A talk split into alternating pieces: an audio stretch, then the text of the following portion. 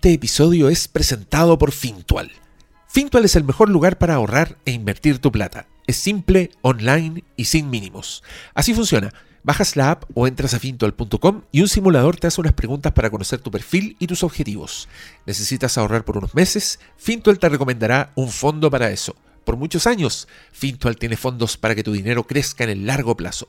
Más de 100.000 personas han confiado en Fintual por su facilidad, sus bajas comisiones y por estar regulado. Fintual, el mejor lugar para ahorrar e invertir tu plata. Descarga la app y empieza hoy mismo. Bienvenidos sean a este de luto Flimcast. Se, se muere la gente, weón. ¿Qué ¿Hasta cuándo? ¿Cuántos ¿Qué podcasts de- capítulo de la zona fantasma este? eh? ¿Qué in memoriam? El otro día cuando subimos el de la zona fantasma alguien colocó quién se murió. Porque los dos o tres últimos habían sido de personas que se habían. Era, había uno de Neil Adams, el otro era. George Pérez. George Pérez y era. Y el de Deno Neal antes, Sí, pues pues, sí, era el sí, último. Nos estamos, nos estamos juntando para pura. Pero bueno, eh, también es porque hay que celebrar a la gente que se va. Sobre todo si De nos hecho- marcó de una u otra De hecho, que vuelve la tradición del gloriado, donde uno iba a ver a los deudos y te recibían con un banquetazo. Que, que es el caso porque si te zampáis la filmografía es un banquetazo. Yo, así que Mira. acá yo sé que hoy día vamos a escuchar muchas loas a una película de Brad Pitt. Eh, muchas. Yo he leído durante años esa defensa acérrima de Troya. Así que estoy preparado para eso. Yo quiero decir que hay algunas del caballero que no me acuerdo tanto. Hay otras que derechamente no vi a pesar de que son de dominio público. Por dominio público me refiero a que son fundamentales en la historia de todo el mundo. Por supuesto. Eh, pero pero siento que igual es, es- es raro que, que hagamos, no es el primero, hicimos uno con Richard Donner. Pero creo que también es un rescate del, del- del siglo pasado y, y qué bueno que podamos hacerlo. Eh, ¿ya, ya dijimos de qué estamos No. hablando. Yo creo que queda claro con Troya. O sea, supongo que está en el ¿Se título. acuerdan a la gente que Troya la dirigía él? ¿Sabes qué? Ese es el punto. Yo creo que vale, hay, hay muchas vale. películas que. Claro, Wolfgang Petersen puede estar asociado a dos, tres títulos, pero él después hizo varias películas que eran de clásicos de videoclub o, o que tenían mucha, mucha tequilla y como que nadie las asociaba con él. Es de, de esos directores que uno no puede decir como que. Claro, Ah, bueno, es una película- relacionáis con Wolfgang Peter. Claro, es como una película de Wolfgang Petersen, no, no, es como, quiero, ¿dónde está la filmografía de Wolfgang? No, ¿cachai? Pero las películas en sí, de hecho puestas en fila, eh, nos da para un programa. Sí. Así es. Bueno, aparte que también tiene gran parte de su filmografía en fines de los 80 y la década de los 90, que es una década que, que es cierto, lo, lo conversamos, me acuerdo, en el, cuando hicimos el del, el del 97, de que es el momento en donde nosotros estábamos viendo mucho, mucho cine. Eh, y Y se él tiene, una, a- él tiene una se empiezan película a repetir de, los nombres. Tiene una película del 97. ¿Cuál es la del 97 de él? Oh, sí, pues sí. Get out of Get my- out of my plane. Qué joya, weón. Sí, a mí me encanta. No, ya vamos, Yo- vamos, yo- yo a mí creo me que- gusta mucho. Yo creo que aceleremos Eh, y porque, partamos al bueno, tiro. director alemán eh, que explotó a nivel mundial con Das Boot, una película bélica que cambió para siempre cómo se tenían que realizar eh, las películas de submarinos. Película a la que hasta el día de hoy le rinde homenaje a este podcast, porque este podcast tiene menos mujeres que películas de submarino. Porque tiene, right. tiene, mira, tiene cinco películas eh, en su Alemania natal. Bueno, Das, das Boot también era alemana, y, pero fue un, fue un impacto visual. eh, también fue algo que remeció porque él fue nominado como mejor eh, guion adaptado y también como mejor director Es que Lo que al no era- Oscar. al Oscar. No era, no era muy habitual en ese tiempo que. Considerando que más encima Das Boot tiene la gran gracia que es una miniserie de televisión y una película. Sí, de O sea, hecho si, se, si vamos, se si vamos a empezar después. con esa, se extendió en paralelo, que es algo que los europeos hacían mucho. Fanny Alexander, por poner un ejemplo, eh, o las Millennium, de las cosas más recientes de la chica que tenía hacía muchas cosas. Con bidones y. Con bidones, parafina, parafina castillos de cristal, abejas y no sé cuánto. Dragones tatuados. O sea, es una chica muy versátil. Eh, pero esos son algunos de los ejemplos de, de que esa, ese formato no le era para nada ajeno a los europeos, sigue sin serlo. Y, y le funciona muy bien. En el caso de Das Boot, la edición extendida como miniserie funciona exactamente igual de bien de lo que funciona en la película. Yo no sé si para ustedes es el mismo recuerdo, pero eh, es, es como una época bien especial, probablemente finales de los 70 y primera mitad de los 80, donde en Europa se produjo eh, mucho cine que no es como el habitual cine europeo al que hoy día estamos acostumbrados, a partir de los 90 probablemente, que está más remitido al círculo del cine arte y todas esas cosas. Y como que en esos años, justamente con Das Boot, con Amadeus, con películas así, eh, que probablemente igual tenían capital norteamericano de Hollywood, pero, pero estaban realizadas por eh, talento europeo. Y eran películas como muy taquilla, o sea, películas que eh, partían siendo nominadas, se hacían a lo mejor conocidas por ser nominadas a Mejor Película Extranjera. Particularmente también pienso en el caso de Berman con, con Fanny Alexander. de los 70. Claro, eh, sí, porque Jan Jackson no, ponte tú. Gente que de repente hacía como películas europeas, pero que eran taquilla y, y las películas las iba a ver la gente al cine, gente no, no de- del circuito de cinearte, me refiero. Eran películas que, que, que tu papá preguntaba, así como, oye, vamos a ver eh, eh, Adiós a los niños, ¿cachai? Eh, bueno, esta misma. Es que, igual es una década, hay que decirlo, la década de los 80 eh, es una década en donde los europeos producen éxitos de taquilla en América. Claro. Lo que pasa es que son éxitos de taquilla, pero siguen siendo una o dos nomás. No, no. Sí, No sé, pues igual tenía en los 90, porque tú tenías Stalingrado. Stalingrado Claro. es película alemana, alemana. Alemana. esa cuestión, no, no, no, no se le, no se saca. Lo mismo que Das Boot, ¿cachai? sí. Pero son películas que marcaron un montón, pero dentro de ciertos seguidores. O sea, si tú agarráis de Stalingrado desde el 93, creo. Yo creo que la veis aparecer en las listas del 93. Claro. Pero no la vais a si tú la tiráis así como al, al ruedo en películas bélicas, es raro que te la mencionen. Pero sí aparece Das Boot. Claro, porque que igual, claro, igual ya a los 90 como que el cine bélico estaba casi enterrado, digamos. O sea, tenía ahí algunas películas como Enemy the Gates, ponte tú y Y cosas que esa así. fue posterior. No, No, o sea, esa esa fue- posterior y fue posterior. Soldado Ryan, que fue como el revival de. Sí, pero, pero sí, seguía siendo como, no eran como parte de una tradición. De hecho, yo me acuerdo muy bien que Das Boot tenía una cuestión que era bien especial porque tú la veías y se sentía como una película clásica de guerra, pero era el otro punto de vista. Es que fue uno Y de eso los era grandes- particularmente estimulante, claro. claro. era particularmente est- estimulante en esa época, ¿cachai? Porque era una película alemana hecha por alemanes, eh, sobre alemanes, y no señores Desde gringos de hablando vista, con pues. acento, ¿cachai? No, no era una cuestión, y, y además era una, una película muy entretenida, una película, y que además, de, no sé, pues le entregó el mundo a un actor como Jürgen Prochnow, ¿cachai? Que, que hay que, pero yo en el porno, no, si está en otra cosa gringa antes, así como muy conocida.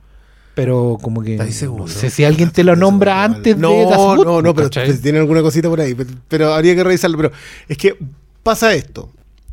Siempre Europa, cuando te tiraba una película en donde alguien era así como que la rompía, para película europea, alguien se lo llevaba a Estados Unidos. Sí. Le- Ya, yo me acuerdo haber visto una muy buena rutina a propósito de el eh, protagonista, el artista.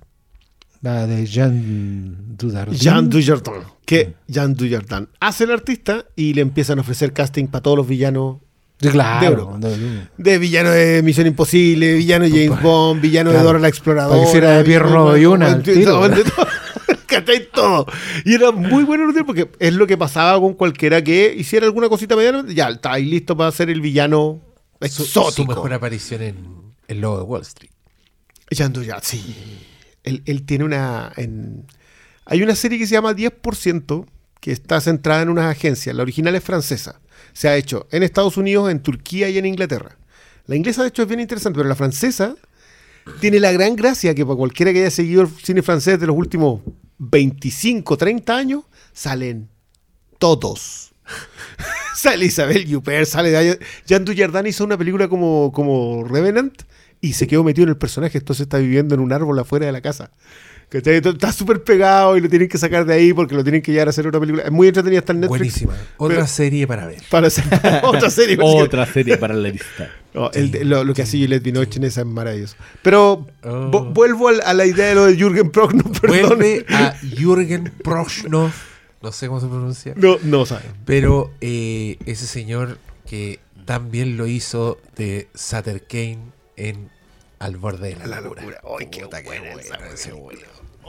La pura chasca de ese weón. Mira, Oh. yo a propósito de la conversación de que la próxima semana vamos a estar viendo Nope, creo que una de las cosas por las cuales yo, yo, yo creo que todos estamos más o menos claros en cómo miramos a, a Jordan Peele, pero a alguien que fue y le posteó de que era el The Master of Horror, Oh. Que, un- que es un concepto nada menor. El caballero fue y dijo, miren, yo no voy a aguantar que se le falte el respeto a John Carpenter. Sí, eso estuvo muy bien. O sea, les agradezco el, el piropo, No, pero no era, voy a aguantar. era- era específicamente hacer tres películas de terror al hilo, Al hilo. que eran igual de buenas. Eso era lo, lo hacía el maestro del terror. No. Y ahí él dijo correctamente. No No, aguantar a- ninguneos Sí, a, a un caballero que se retiró a jugar Xbox y que yo, Me- que yo se lo aplaudo. si yo fuera así de, de capo durante dos décadas y un día dijeras ahí que el cine ya no me va a dar nada más, se pusieron todos muy. se- ya se pusieron, weón. Mm. Vos vas y te retirás y te dedicáis a jugar videojuegos. Imagínate la gente que juega online con John Carpenter. y que no sabe. Y que, y que est- hace cómics. No, si el un hombre cómic anda así escrito por John Carpenter, uno del. Joker. ¿Por qué John Carpenter está escribiendo al Joker? ¿Por qué no? Porque después de. Sí, porque después de The Word dijo, ¿sabes qué? De hecho, le, vi una muy buena entrevista. John Carpenter es re bueno para basurear a sus compañeros, ah, hay que decirlo. Sí, Eh, no, es un viejo no, no, culiao. no tiene- no tiene un miramiento alguno. No, y tampoco Es se- uno de los buenos de la pandilla salvaje. Sí, es de esa, es de esa clase gente. Pero, pero ya en el. Cuando estaba haciendo The Thing, ya le preguntaron por otros directores y ya tiraba mierda. En Sí, esa época. el, hombre ha sido sí, siempre. Hay un video clásico tirándole mierda a Spielberg por... Por encuentros cercanos. Por encuentros cercanos. Y es buena esa basuría también. Yo Y- no, y no la a- comparto, y pero De Palma también se, lo, se lo repasa. Pero el weón, la, la- mala onda, Mala onda. Yo encuentro que eh, bueno, él es el único outcast de esa generación. Sí. Es el Sí, único marginal el de, único de una que corrió- gloriosa. Él es el único que, ¿saben qué hay en serio? El- bueno, en la última entrevista carajo, ¿qué era a propósito de Cronenberg, que él decía que le pasó en un momento en donde puta, eran todos una, unos directorazos, pero vio como sus amigos, sus compañeros, gente con la que se sentaban a conversar, se pusieron muy serios. Claro. Y dijo, ¿saben qué? Bueno, y era, y era en paralelo, como que se puso seria la audiencia para hablar con ellos, eh, y ellos lo, lo empezaron a recibir de manera seria. Y dijo, No. ¿saben qué? Dejen a la gente ser genial y no empiecen a, tratar de... de- estaban perdiendo todo el park hardcore punk de la weá. Eh, es que- bueno, Sí, es, que, es que Carpenter es un, El fue un último, panqueta eh, y, y lo el sigue siendo, pues, bueno. No, no salió de ahí. Yo, yo solo quería acotar una cosita sobre Jürgen Prochnow, eh, que probablemente ustedes, amigos, escuchas, lo recuerden más como el Duque Leto en la versión de David Lynch de Duna. Para que le pongan un rostro a Ya, eso es este- antes, pues, ¿viste? Claro. Sí. No, ese no, después de después, pues, Boot. 83. ¿En serio? Sí, pues Das Boot es del 84. 81. No, sí, yo estoy 84 mirando la filmografía y es, eh, en efecto tiene como puras weas alemanas. Mm. Ant- viene Das Ya. Boot y, Y Holanda. empiezan las películas. Empieza la película en Hollywood. Pero- Entonces, para que piensen que Jürgen Prochnow es como el Oscar Isaac de... no, pero el Das Boot marcó un antes y un después. Después te ponía a ver otras películas de submarinos que vinieron hasta los años 90. Totalmente. Eh, y ahí marcó escuela y hasta el día de hoy es... Yo no la veo hace décadas, pero es completamente No, recomendable sí, sí. porque es un cambio noto- notable de cómo filmar el, el espacio cerrado. Sí, eso es lo que, más que una, de esa la- película. a ver, una de las gracias de Das Boot, para el quien nunca haya visto Das Boot, es un submarino alemán durante la Segunda Guerra Mundial que eh, está con un enfrentamiento con los soviéticos más encima, ni siquiera está ahí con, con- con los que no te llegue a salvar. Claro. Eh, no les voy a rematar el, el- el remate de esta historia es gloriosa, a mí me gusta mucho. Pero lo que hace muy, muy bien Petersen es mostrarte la claustrofobia del submarino. Entonces, te filma en un espacio cerrado constantemente con los personajes pasando en espacios de 40 centímetros, eh, eh, con, un, con, un, con una maestría técnica, porque tampoco era No, era fácil hacer esa filmación eh, y, y en una película que no es corta ni siquiera en su versión película. No. La versión película dura como tres horas. Era la versión miniserie dura como cinco y algo. Eh, creo que eran dos VHS. Sí, fueron dos VHS y eran Sí. dos DVDs también. sino- Sí. película que lamentablemente perdió los subtítulos en el Blu-ray y después de eso no se ha recuperado. Y, y que me acabo de enterarme que de hecho está escrita también por Wolfgang Peterson. Sí, pues sí, porque estuvo, es por eso como estuvo un- nominado a Tuvo- adaptado. es, es una película que tuvo siete nominaciones al Oscar. No es Eh, poco. efectos de sonido, montaje, sonido, cinematografía. O sea, Eso no, todo basado en, en metiste una cámara en un meterlo submarino. Sí. Sí. no, hay con una paleta de colores, con claustrofobia, los inundó, tiene como un montón de weá y una trama súper tensa de, de submarino. po, weón. Claro, weón, básicamente están encerrados en una lata de conserva, weón, y no ven nada Claro, por fuera, y- con la amenaza de, de la guerra. Y, Y puro radar, y weón, no. Tensiones, incertidumbres. muy- sí, me acuerdo que es el, el- el factor sonido era igual Oh, clave porque siempre sí. están. pues, obviamente el sonido dentro de un submarino es más o menos. O sea, literalmente si le pegáis, te siente, te siente el, el barco que va con la. tirándote minas de profundidad. Entonces, te funciona muy bien. Eh, hay que decir que yo no sé si hay película anterior de submarino. Viaje al fondo del mar. Claro, Claro, 20.000 pero, leguas. submarinos falsos. claro, pero el punto es ese, pues, el punto es que seguían siendo los submarinos una suerte de mm, extrapolación de una idea. Pero Esto- Star Trek, esto- pero en el submarino. Claro, Sí, esto, no era- esto finalmente no era el- no era. Nunca, de- nunca habían metido a un weón en el tubo La, real la idea bélica del De hecho, submarino. claro, de hecho es muy, es muy similar a hacer justamente pasar de Star Trek a una lata como el Apolo 11. Claro. Eh, eh, de entender ese, lo- ese cambio. ¿Qué es una nave espacial? Sí, esta lata. ¿Cachai? Este tarro de leche condensada, esto es una nave sea, espacial. que impresionante. Yo, yo, yo siento que nosotros no sabíamos hasta hace 20 años quizás que, que- que- en qué consistía justamente el tema de la, de la navegación espacial. O sea, que literal los metían en una lata. Pero yo creo que Das Boot tiene el gran mérito de que es, es la primera representación del, de la del submarino como tal y tú ya lo tenés claro de ahí en adelante que esa gente está condenada, o sea, se le hace un hoyo y se mueren. No, y que nunca en tu vida te metas en un submarino porque eh, la Siento- gente que se mete ahí es- está, para mí está loca. Sí, siento que, aparte que tiene el gran mérito de que se mantiene en lo suyo, nunca, porque claro, tienes a la Casa del Octubre Rojo, tenés U571, tenés Crimson Tide, Crimson Tide. que son muy buenos dramas que transcurren en un submarino, pero no, no abrazan Sí. el género del espacio, que creo que sí tiene de la claustrofobia. Sí, es el, el- el espacio reducido. Es, es lo que hizo que la carrera de Don Wolfgang despegara, pero de forma. Pe- Pero aquí yo tengo, Gigantesca yo tengo un tema. Neverending Story, porque es la, Que siguiente. es la siguiente, es una producción europea. es europea. Sí. No, Con- era una película alemana. De hecho, es que es una es película basada en una eh, novela muy popular en Alemania. Fundamental Fundamental fantasía alemana. Una maravilla. Yo a todo el mundo que esté escuchando que le guste leer estas cosas le recomiendo completamente La historia interminable, que es como se encuentra el libro de Michel Mi- Ende. Michael Ende, muy bien dicho. no, Sí. no Michael Ende. Es que ahora que estoy- lo estoy pensando hubo alguien que me, me, me acuerdo de una compañera que, que sabía alemán y me corrigió. Era una época que yo andaba viendo todas estas weas y me corregía, ponte tu Das Bot. Uno, uno tiende a decirlo boot porque Porque tiene la pronunciación sonido. norteamericana. Claro, pero ella me decía Das Bot.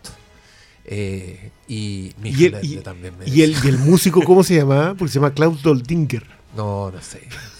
Que el músico de Das Bot y de Neverending Story. Pero yo a todo el mundo le recomiendo esa novela, es una maravilla, una reflexión sobre la ficción, es una weá que no se puede creer. Sí, Eh, es un libro que en un minuto te describe al lector y tú decís, me estáis weyando. ¿Cómo supo que estaba en esta posición?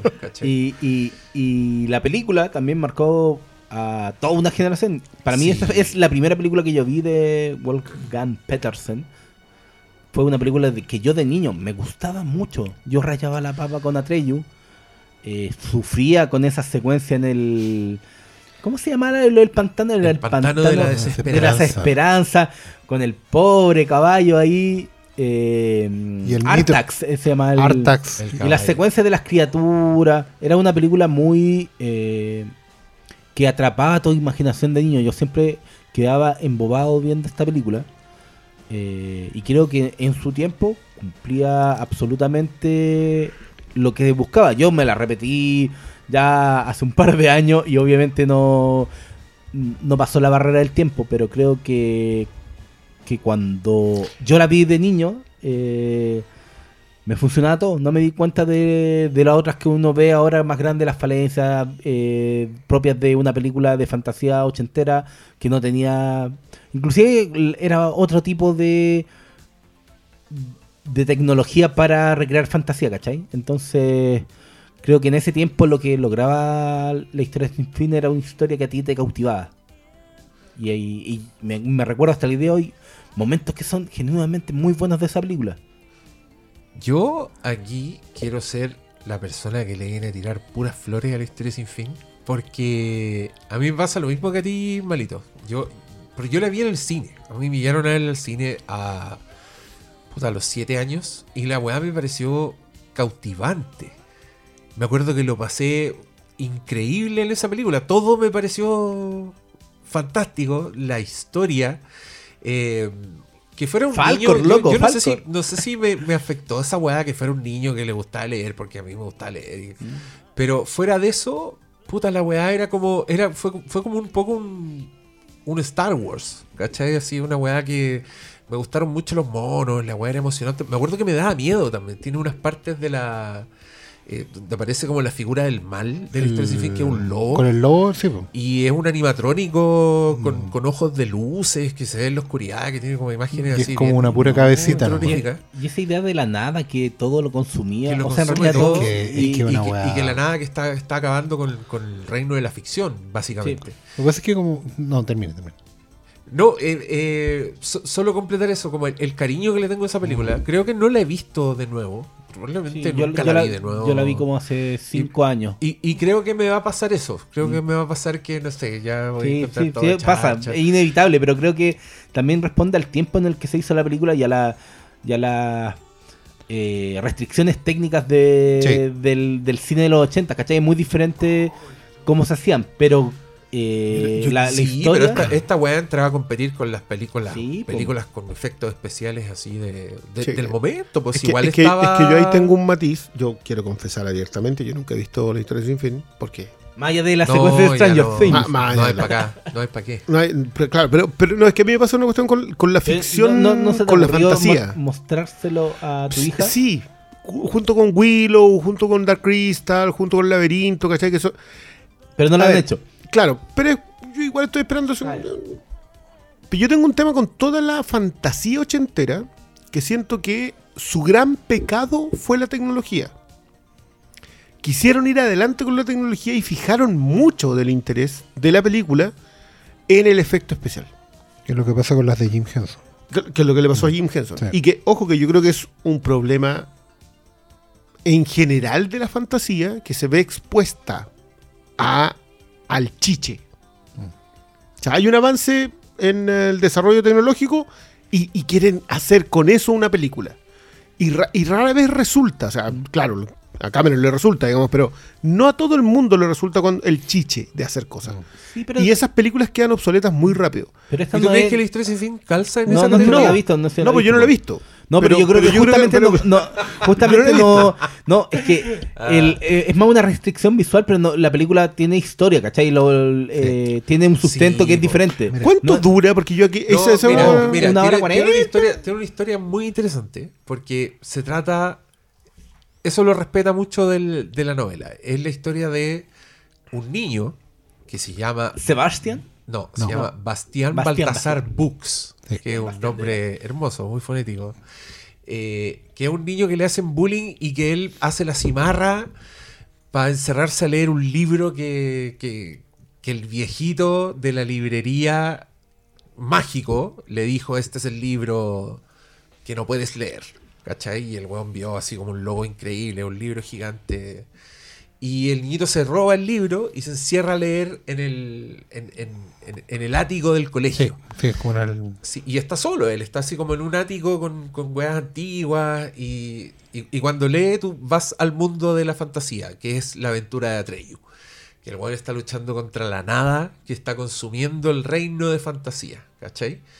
Y, y me acuerdo que la historia está muy bien armada porque los cortes que hace, pues cuando, eh, cuando pasa algo heavy en el libro y el pendejo se asusta porque se puso a llover, empezó una tormenta, el relámpago lo interrumpió, ¿cachai? Tiene que volver a la lectura, como que toda esa weá es muy trepidante y creo que es muy bueno el casting. Es ese tipo de películas que tiene ponte tú, Mm. Atreyu, el weón es muy icónico, no es como eh, que entiendo el temor porque a mí me pasa ponte tú con Dark Crystal que me muero de lata con esa weá. Y me acuerdo haberla visto de niño también y haber durado interesado 10 minutos, lo que me duró la novedad de los monos, ¿cachai? Claro. Después no tenía nada en esa historia para mí, no tenía emoción, no tenía. Y esta weá también tiene a Falcor, ¿cachai? Tiene. Sí, igual es, es como un Star La Wars nada, Junior. la Es como el mismo poder icónico, pero sí, en, en un nivel más, más infantil y todo. Pero yo lo- encuentro mucho mérito en Wolfgang Petersen de armar esa weá. O sea, y, el salto es cuántico también. O sea, y te el- metís y el- de, de las botas esto. Y esta weá también es importante. Sí, po, y yo creo que esa weá eh, te empieza a hablar de la versatilidad de este señor. Porque este señor era muy versátil y era muy Sí. bueno para hacer películas, películas. Así, películas que eran viajecitos completos, que tenían experiencias bien completas, que tenían, eh, no sé, humanidad, buenas actuaciones. eh, eh, siempre había un interés por parte del narrador en cortar ciertas weas, ¿cachai? Y, y creo que en The Never Ending Story eso funciona muy bien porque él está en plan de contar una historia infantil. De, de- de adaptar este cuento de niños que habla de un niño leyendo a otro niño, ¿cachai? Un niño que es la versión heroica de otro cabro chico que es un guerrero, una weá. Yo la encuentro preciosa. Y, y la novela sí es como un chorizo Sí, que, que pasa de largo. Sí.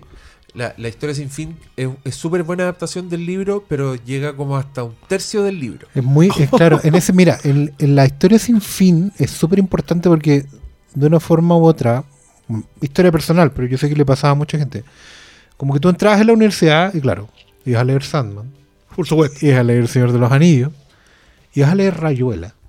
Che. Sí, y eventualmente, si ibas, si, si te caía muy bien la bibliotecaria y todo, y te lo pasaba, ibas a leer la historia sin fin. Historia que no y fama y Claro, la historia sin fin tenía justamente la, la- la reputación de ser como una, como de esa, de esos libros universitarios que, que te daba vuelta. Porque efectivamente el libro no termina. La coge un- tiene, tiene en común eso con Rayuela de ser como una historia que tú pasas de página no cronológicamente, vas y vienes. El libro, bueno, yo tengo la fortuna de haber comprado una edición de kiosco que era tapa dura, de unos bestsellers de Wow. RBA, Imperdible. donde estaba eh, unos bestsellers de RBA donde compré El nombre de la rosa y La historia interminable. el libro y, y, todo claro, de, y ese libro viene con de bolsillo. Claro, viene en tres. Tiene tres tipografías, son tres colores. Está la regular, que es como una narración neutra. Está lo de Bastián, que es con. Creo que era con rojo. Y Sí. había otra que era con verde. Y, y tú ibas cambiando según lo que iba pasando. Y en el fondo el libro no termina nunca. No como los multiaventuras. Porque el fondo sí tiene un- una, una lógica interna. Pero es justamente la historia de, eh, de la metaficción. La ficción dentro de la ficción, como describía Diego. Y eso yo encuentro que. Y, y- y Mike Ende es como. Perdón, Michael. Michael, Michael Ende. Es como un, un héroe nacional alemán. O sea, hay muchos libritos de él que los sacaba a Fondo Cultura Económica. estaban ahí esperándote. ¿cachai? Como, y es como el. el- ¿Existe todavía? Sí, en el centro. sí, el centro tiene una librería. Entonces, yo me imagino el desafío de entrada de alguien como Wolfgang Petersen, que se estaba convirtiendo, no sé, en la cara visible de Alemania, y la necesidad de llevar a- a- al cine para el mundo este tesoro nacional alemán. Perdón, hablada en inglés. En La película entiendo si que está tiene- hablada en de inglés, hecho, tiene actores. De hecho- el, está Columbo. ¿Cómo se llama? El... Ah, y Peter Peter, y- Falk. y, Peter Falk no, pero Peter, en esa Peter Falk. no, no, era de la otra. nada que No, ver, pues no. es la no, princesa no. prometida. No, pero ¿quién era el, el- había un al- alguien que era reconocible? Parece que es William Hurt. Pero no, no me acuerdo No bien. recuerdo. Mira, pero el punto es ese. Y como buena producción europea, a diferencia de sus contemporáneas gringas, que eran más, como podríamos cree la decirlo. princesa prometida. Claro, es que justamente la princesa prometida habla como de la ficción dentro de la ficción. Porque Sí, hay- un hay- cuento, hay- se cuentan trata un la cuento lectura de. ¿Cachai? Pero esa weá es full americana. Tiene narrativa norteamericana. Lo mismo pasa con Willow, que al final es. perdón, un, un trasvasije del Señor de los Anillos. Esta. Mil perdones. La alergia. Es muy alemana. Es muy europea, claro. De hecho, tiene eh, episodios de genuina crueldad, Sí. de genuina soledad. tiene el trasfondo de que a Bastián le está pasando que está viviendo un divorcio de sus padres. Pero también es inteligente la película en tratar de condensar en una historia más o menos lineal todas las posibilidades que tiene la novela. Porque el mundo de fantasía, por así decirlo, que es el mundo de ficción, es eterno, es, es un... Ya.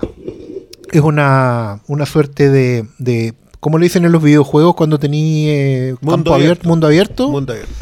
enorme. ¿Cachai? Porque, y justamente, claro, el conflicto central es que la nada, que es la falta de imaginación, la adultez, la seriedad, eh, el algoritmo Netflix, se está comiendo todo y está destruyéndolo todo.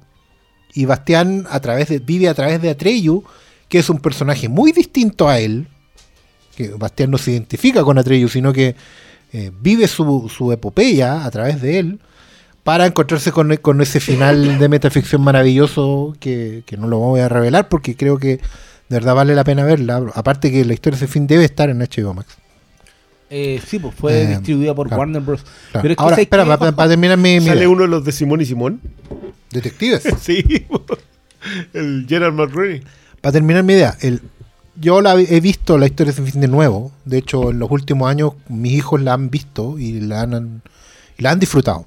Lo igual que a mí me sorprende. A pesar de la pobreza de la película, finalmente. Creo que ah, justamente comparándola con sus contemporáneas, de las de Jim Henson y, y las de George Lucas y, bueno, y lo de Rob Reiner, eh, se nota mucho que Europea es mucho más pobre. Eh, y por todos lados se lo nota la pobreza. A vista ahora, digamos. Sí, pues vista O sea, ahora es muy pobre, pero, pero, pero, pero siento que el tratamiento de la historia y de la película en sí es tan puro que gana. Termina ganándote. O sea, ya es como ir a ver teatro, ¿cachai? Ya a lo Por mejor. algo trascendió claro, acá, y- y no- y, y- no apunta a nostalgia. No, pues no, no, de hecho la, la historia, porque te está hablando al final de, de cómo nos relacionamos con la ficción, ¿cachai? De, de lo importante que son para nosotros las historias. Lo que le pasa a Bastián, lo que le va pasando a Treyu, lo que le pasa a la princesa de fantasía, eh, tiene que ver con creer, ¿cachai? Con, con volver a creer. Y la, y la película en ese sentido, no, a diferencia, yo sé que le pasa el tiempo, pero finalmente sale a flote, weón. Sale a flote y es muy bonito que salga a flote. Es que es por Porque lo hace por la pura sí, pureza de la historia. Es por, es por la historia, es por las temáticas, es, es por también por momentos que están muy bien realizados. Hasta el día de hoy, No- uno no se acuerda la- la- lo del caballo con. Es que no tiene miedo a la película. ¿Cachai? La película no tiene miedo de ir donde tiene que ir. No, y, y la forma en que eh, al niño protagonista le se da cuenta que él tiene una tarea, mientras un mundo de ficción se está, está desapareciendo porque el- básicamente nadie ya está creyendo en el mundo real. Entonces creo que hay muchos elementos de la historia que, por un lado, la hacen que funcione hasta el día de hoy, más allá de que eh, visualmente ya la película no tenga el mismo eh, poder que pudo haber tenido en los 80, que funcionaba. Yo cuando vi, cuando era chico, yo no vi ninguna de esas eh, falencias visuales, Claro, pues, ¿cachai? Entonces, pero es porque también entra a jugar en el terreno de la imaginación y a ti te compenetra en eso. Sí. Y creo que ahí está la efectividad de la historia y lo que la hace un clásico hasta el día de hoy. ¿Te recordáis? eh, yo no veía la película hace años, pero nunca se me olvida el nombre de Falcor, ¿cachai? Sí. Eh, o A secuencia. pesar, a pesar de ser básicamente una cabeza con una alfombra con pegada una alfombra, ¿cachai? Y, y no, y- o momentos propios de la película. Eh, la emoción que sentí cuando volví a ver a Atreyu. Sí, po. Entonces creo que la película, eh, aunque uno la encuentre pobre en el día de hoy, eh, No, pero eso justamente no tiene historia, nada malo. No, es la, es la historia. Entonces No, no, es que no- yo quiero yo quiero hacer una precisión. Yo esta película no es que sea pobre. Esta película fue no, si fue costosa la, en su tiempo. la película más cara de la historia de Alemania. Fue la película más cara hecha fuera de los Estados Unidos. Y tenían todo el corazón bien puesto. Lo que no tenían era el expertise. ¿Tú cachai la historia esta de que Dino de Laurentiis le encargó a Carlo Rambaldi hacer un King Kong de tamaño natural para la weá y se gastó no sé cuántos millones de dólares y después descubrieron que la weá no les servía para nada y tuvieron que hacer la película con Rick Baker disfrazado? Ya, yo creo que eso pasó en alguna medida con la historia sin fin. Es una película que tiene la ambición, ponte tú, del animatrónico, que es una weá de, de Industrial Light and Magic, ¿cachai? Quieren hacer el Come Roca, es, es un señor disfrazado pero con una cara animatrónica. Eh, Falcor, el dragón, también es un animatrónico muy grande. Tiene tantas pantallas azules como Superman, la weá. Si tiene las escenas de vuelo de Sí, Atreyu son importantísimas. Sí. Es como termina la película. Pero la weá no les queda tan bien nomás. po. No, pues sí, tienen- por- no yo en realidad el- sí. el- yo no reconozco pobre, que yo reconozco que el, el término pobre es injusto porque es un término que viene como desde este siglo. Sí. ¿Cachai? Es súper injusto. Pero claro, quería ser claro. Pero, pero sí, es- Pero- a, esto, a estos Mm. ojos es tosca, porque Sí. los, los animatrónicos son más tiesos, pero Mm. eh, igual a mí me gusta esta ambición de, de ir por ello, igual. Sí, de, de- sí. de hacer, y el Come Roca se supone que es un, es un personaje gigante, entonces tiene todos estos típicos efectos de, de la cámara más lenta, Sí. ¿cachai? Eh, De doble exposición. Y- también. Sí, y, y mucho ruido, mucha maquetita, Mm. el, lo, lo- Y el propio ritmo, recuerdo que la última vez que la vi fue. Weas el, el- el- encantadoras. el- el ritmo no era, no era propio de una película hollywoodense, ¿cachai? no, po. Ento- Entonces también No, la hace porque, muy, muy claro, llamativa. porque era Eh, eh, Eso la hace única Mm. también, porque también pensemos que tiene banda sonora de Giorgio Moroder, sí. Que le da otro otro toque. De hecho, la, canción la canción central es que está compuesta por Moroder. La canta un, weón que era extraordinario en su época, que era Limal. Cáchate, Y, y hasta hoy día, pues, o sea, que salgan Stranger Things dentro de todo y que los niños puedan enganchar igual con la canción, que probablemente es lo único recordado de esa tercera temporada. Eh, puta, Para no, bien no y deja, para mal. no deja de ser, pues, Sí, mira, ¿Cachai? yo creo que es un encanto, creo que es de las buenas películas infantiles. eh, y puro aplauso. Encuentro que saltar de Das Bot a, a esta weá. Bien, po. Sí. Bien ahí, Wolfgang Peterson. Y de ahí viene una película que se llama Enemigo. Oh, Mío. Una película que yo no vi, yo ya era adolescente y un día viene mi viejo y dice, oh, encontré esto en el videoclub. Y dije, no, no cachaba, no sabía nada, solo cachaba al protagonista por otras películas. Y nos ponemos a ver la película y te engancha rápidamente la historia de, ¿cómo se llamaba? Es una maravilla esta vez. No, ¿cómo, cómo se el llama el, weón. el, el extraterrestre? El Drac. Drac. Es una, una gran... Oye, quiero hacer la precisión de lo de Giorgio Moroder. Ah. Eh, Moroder coloca la- las canciones. Sí, la, ah, la música, es de Klaus Doldinger. Ah. Sí. De hecho, la música era como. La música de la película se nota más en el vuelo, en las secuencias de vuelo Mm. de Falcor. No, no, no, no estoy despreciando el trabajo No, no, Moroder. no, Moroder, Moroder, Moroder un gigante, pero O sea, claro, que Mono venía de haber hecho Pero espérate, tengo el álbum acá. el álbum Y- es Moroder. Y tiene varias canciones que son como Swamp, como el, el, el Pantano de las Esperanzas, Giorgio Moroder, y después empiezan a aparecer cosas como El Vuelo, Klaus Doldinger, Es como, Fantasía, es Klaus como Doldinger. Magnolia, que es de Amy Mann Ya. y de John Brion. Sí, pero te estoy diciendo que esta, la canción de eh, El Pantano de las Esperanzas no es una canción, es una pieza. Sí, una de pieza instrumental de-. Es que una pieza que está pensada. Es ya, que- pues Amy Mann es una Es canción. que, Moroder, donde no, es que, canta, es que Moroder te hacía una trampa. Pues Moroder es el único compositor pop que hacía canciones instrumentales en esa época. En esa Pero como ponía en Flashdance, está el Sí, tema de amor pues, de de Flashdance. que no tiene letra. ¿cachai? Letra, Pero Moroder entregó. ¿cachai? Y bueno, o sea, hacía temas. Claro, hacía sale temas. en Relatos Salvajes. es muy buena. Es buenísimo. Ahora, enemigo mío, ¿tú no alcanzaste entonces que era un clásico de la tele? No, pues yo no la vi. No yo la, mintiera. la vi. No, no sé si, no sé si era. Nunca, nunca la vi en la tele. No, es que el- Yo la vi- Por eso, por eso te cuento. En VHS. Y la weá era, era como la anunciaban así como bestseller este domingo, así. y No, to- yo porque todos vi. que se van a ir a, a ver enemigo mío. No, y déjenme, enemigo mío no y la vi. déjenme decirles que esta es una película que tú veíais el comercial de la weá y la queríais ver. Y ya estaba, dice. Era tan simple la historia y tan buena, para la gente que no sea, para la gente que tenga menos de 55 años en este momento que está escuchando este programa. eh, esta película amigo, se cuente trata- la es, una película, es una película de ciencia ficción donde hay una, una guerra intergaláctica entre los humanos maravilla. y una raza reptilesca eh, a la que pertenece el personaje Drac. Creo que se llaman Drac, es Drac, la raza. sí. Son los Dracs. Es que por, por el giro final. que Quiero, quiero la aplaudir el uso reptilesca porque si usabas reptiliano te iban a caer un quizás queman que pueden No, podcast. pues yo, estoy tratando, yo estoy tratando de explicar la película, pues, weón. Y, y este, este, dos de estos guerreros quedan varados en un planeta súper hostil. Son dos pilotos rivales. Dos pilotos rivales quedan varados, así se caen sus naves y quedan ahí atrapados, quedan náufragos básicamente en un planeta de mierda que tiene clima como el hoyo, tiene unas criaturas, tiene monstruos, tiene mil weas y tienen que empezar a, colaborar. Y no solo eso, sino que se hacen abiertamente mejores amigos y llega un punto... ay, que- bueno.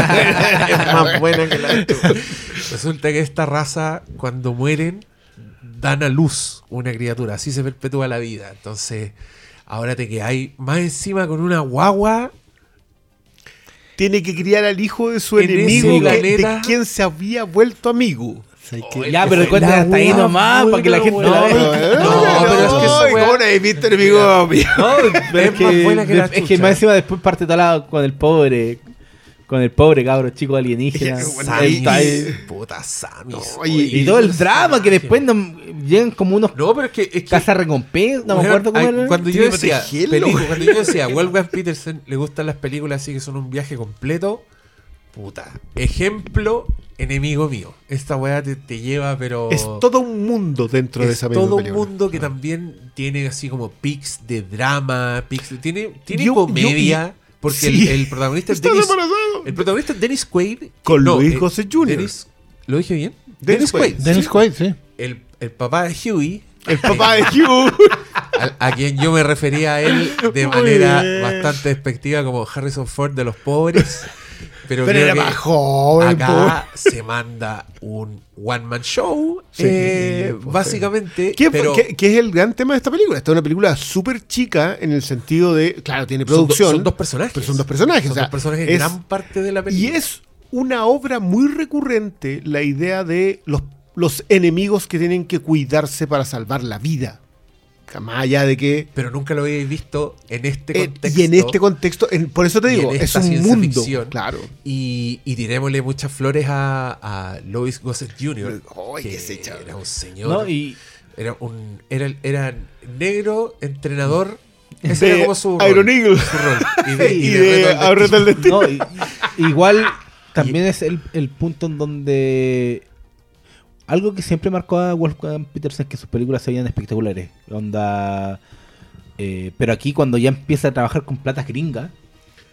eh, Claro yo la que- debo haber visto hasta hace como 10 años y dije, uy, que hasta el día de hoy se ve. muy, No, es muy- eso, Es sostiene, muy se inteligente. sostiene, sí. Es muy Está muy inteligentemente planeada. Entonces, visualmente, hasta el día de hoy, para mí funciona. Y creo que a partir de esta película se- ya se nota ya el, eh, el, el acceso a dinero en que empezó a tener el caballero. Claro. Pero también a la fortaleza que tenía su propia forma de hacer cine. Es una película muy bonita esta de en términos visuales. La- la- las naves igual, o sea, la- las criaturas eran... O sea, mira, yo, yo bueno. sé que Don Golgan tiene filmografía anterior a los bots. Pero si tú tomáis estas tres, estas tres películas, tú te das cuenta que este, este caballero dirigía. Era, era- era un, señor de vieja escuela en el sentido de que tú le pasabas una película y te la armaba y te construía un mundo y ese mundo estaba cerrado. Yo encuentro muy buena visión de, de, eso de decir, sabéis que acá hay cine en el sentido más puro de la narración. Vas, te sientas, ves dos horas de película, de película, y te fuiste para la casa con algo. Oye, y le quiero tirar flores a Chris Wallace, Que es el, el, señor que hace el los diseño. efectos especiales de maquillaje. Porque este extraterrestre también es- súper buena creación, el, el personaje, el Drac. Porque se mueve de una manera... eh, Distinta, sí. po. tiene que crear como ese movimiento y tiene un tiene como una cabeza de pelota de rugby Mm. pero mucha tiene como vejigas así que se inflan Trabajan también con, con Y- el y el- lenguaje, ¿o ¿no?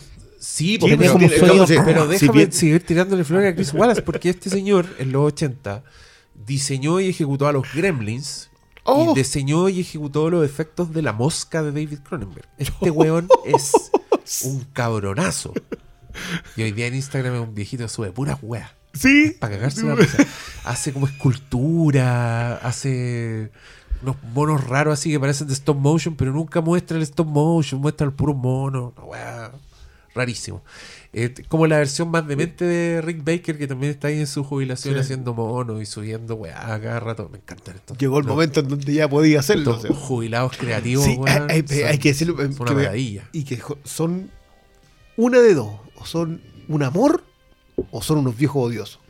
No hay punto intermedio.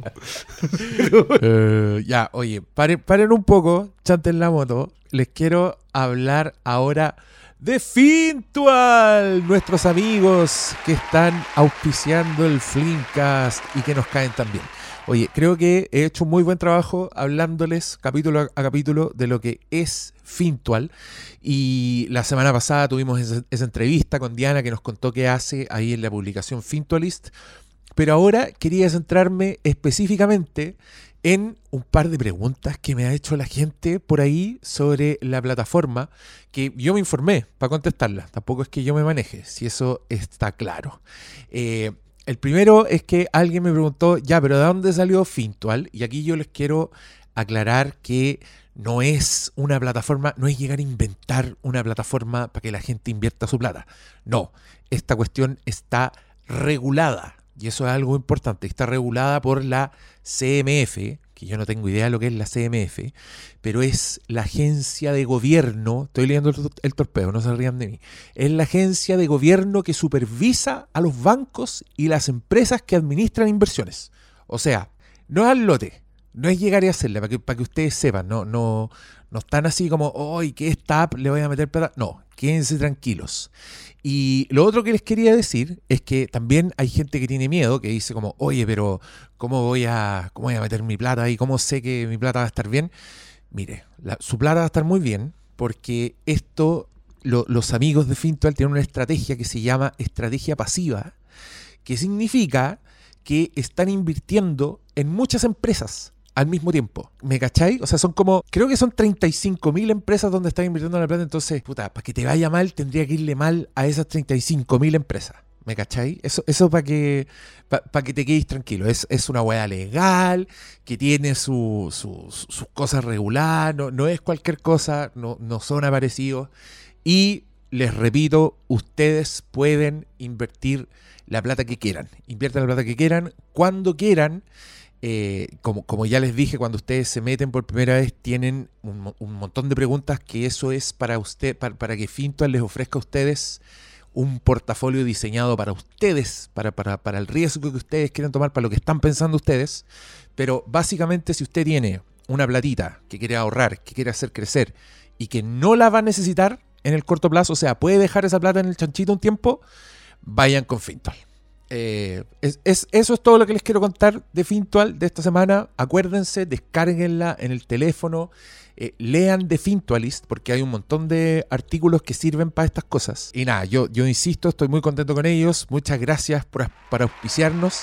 Y ahora ya, ahora sí, volvamos a la conversación, volvamos a Wolfgang Petersen. Yo te di la cara, Briones. Hay algo que tú querías seguir comentando, ¿no?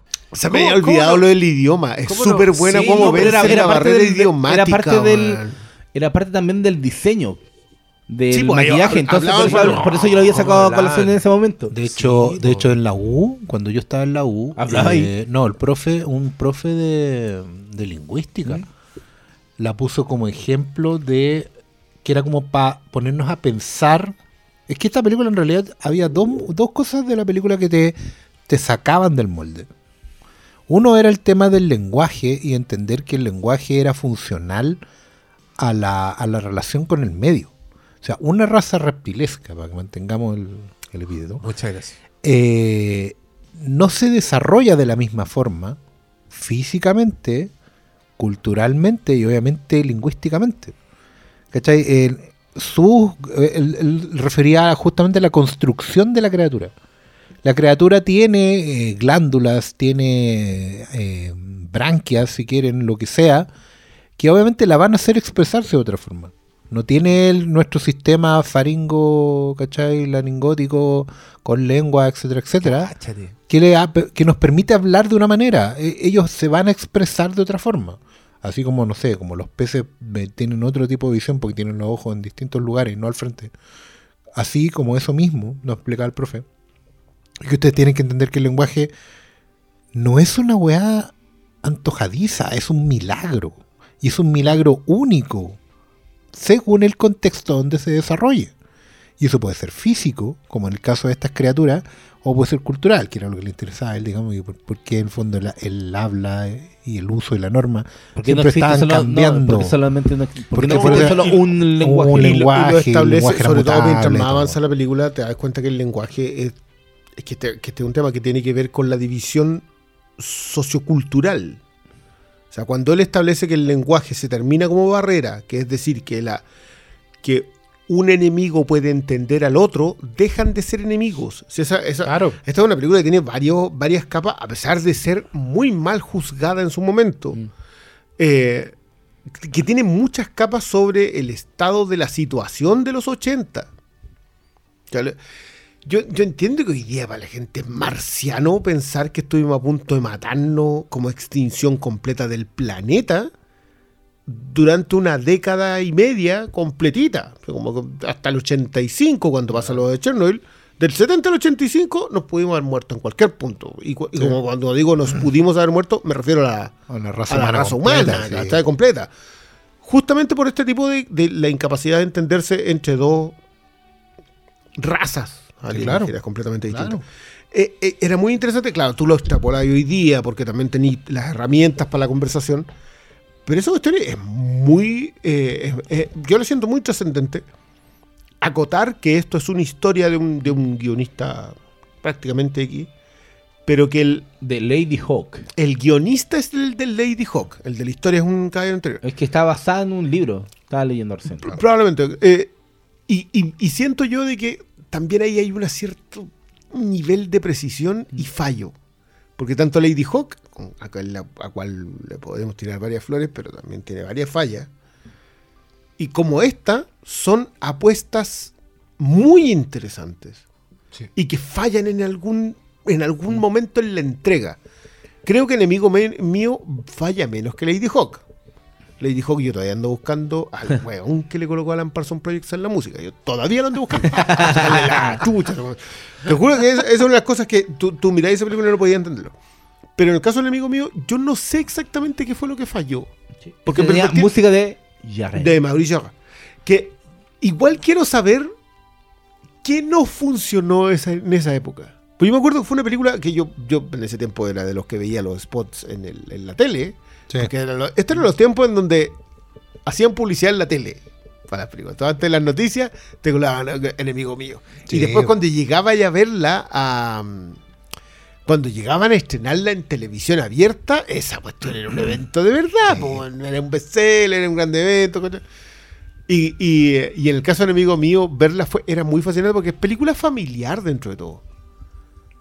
Más allá del chiste de, Sí, sí, oh, se estás embarazado y todo. Más allá de cualquier otra cosa. Es una película muy familiar en el sentido de que es una conversación que puedes tener en tropa. Sí, de hecho, no yo, la como les decía, yo la primera vez que la vi fue en, en familia. Mi papá dijo, oye, esta Sí, es re buena, veámosla. Y dije, ah, ya, po". y ahí nos pusimos a verla un día en la tarde. Lo recuerdo, que fue un día en la tarde, así como un sábado que no teníamos nada que ver. Veamos esta cuestión.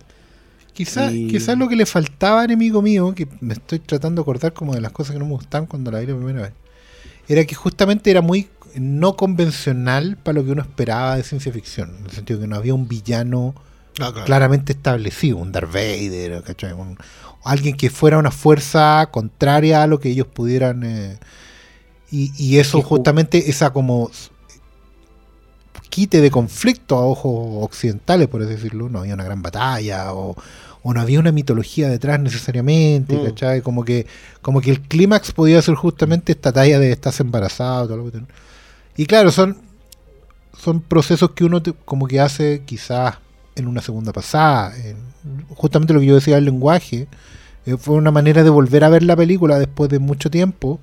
Y también, por ejemplo, entender eh, que las diferencias culturales podían ser incluso eh, de, de- de que la otra raza no se dejaba llevar también, por ejemplo, por nuestras convenciones de lo que es hombre-mujer.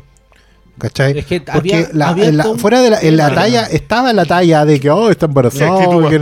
Claro. ¿Qué película ¿cachai? más No, pero es que pero la película había- era muy natural No, en eso. un tema de la película que... eh, Está integrado en la historia. Sí, Sí, es que sí, no, hay un bando que sea el, el que se impone al otro. Esa es la cla- clave de la película. lo otro. Es que entonces- ese, ese es un gran detalle porque básicamente, a ver, esto es la típica historia de los pilotos del cero y el, eh, y el F no sé cuánto que caían en una isla y se tenían que cuidar para salvarse, que no se entendían, era un japonés y un norteamericano que no se entendían, pero tenían que cuidarse.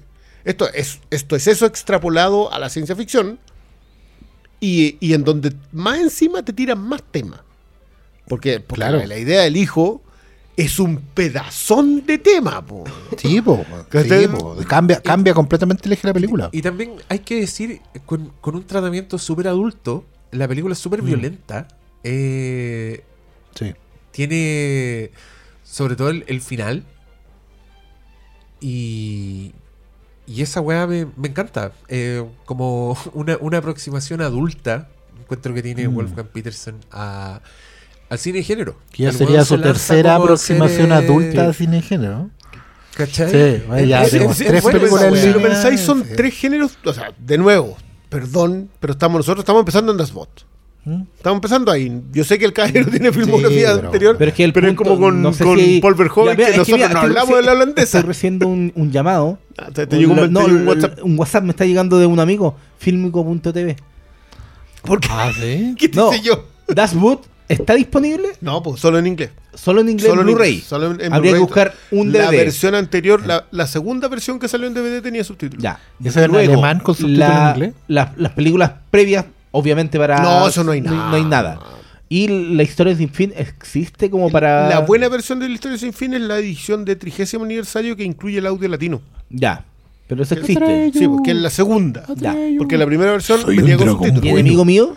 Y enemigo mío no está. No está. No, enemigo mío, Está en- enemigo mío en estuvo en DVD. DVD. Oye, sí. pero la sacó Chaut. disponible en Star Plus. Sí, señor, Si porque- tiene Star Plus, Porque Ah, era que era una Fox. CBS Fox. Sí, era sí. CBS Fox. Sí, Era ¿Cómo se llama ETV. ETV. ETV, pues, sobrevivió por ese lado porque la, la edición en, en, Das en Boot DVD probablemente no está en ningún streaming, pero... Quierelos son los ancianos.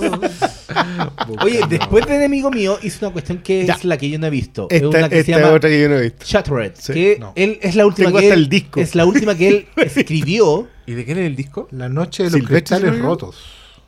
Oh, Dios mío. Con Creo. eh, Tom, Berenger. Bob Tom Berenger. Yo no las vi esta.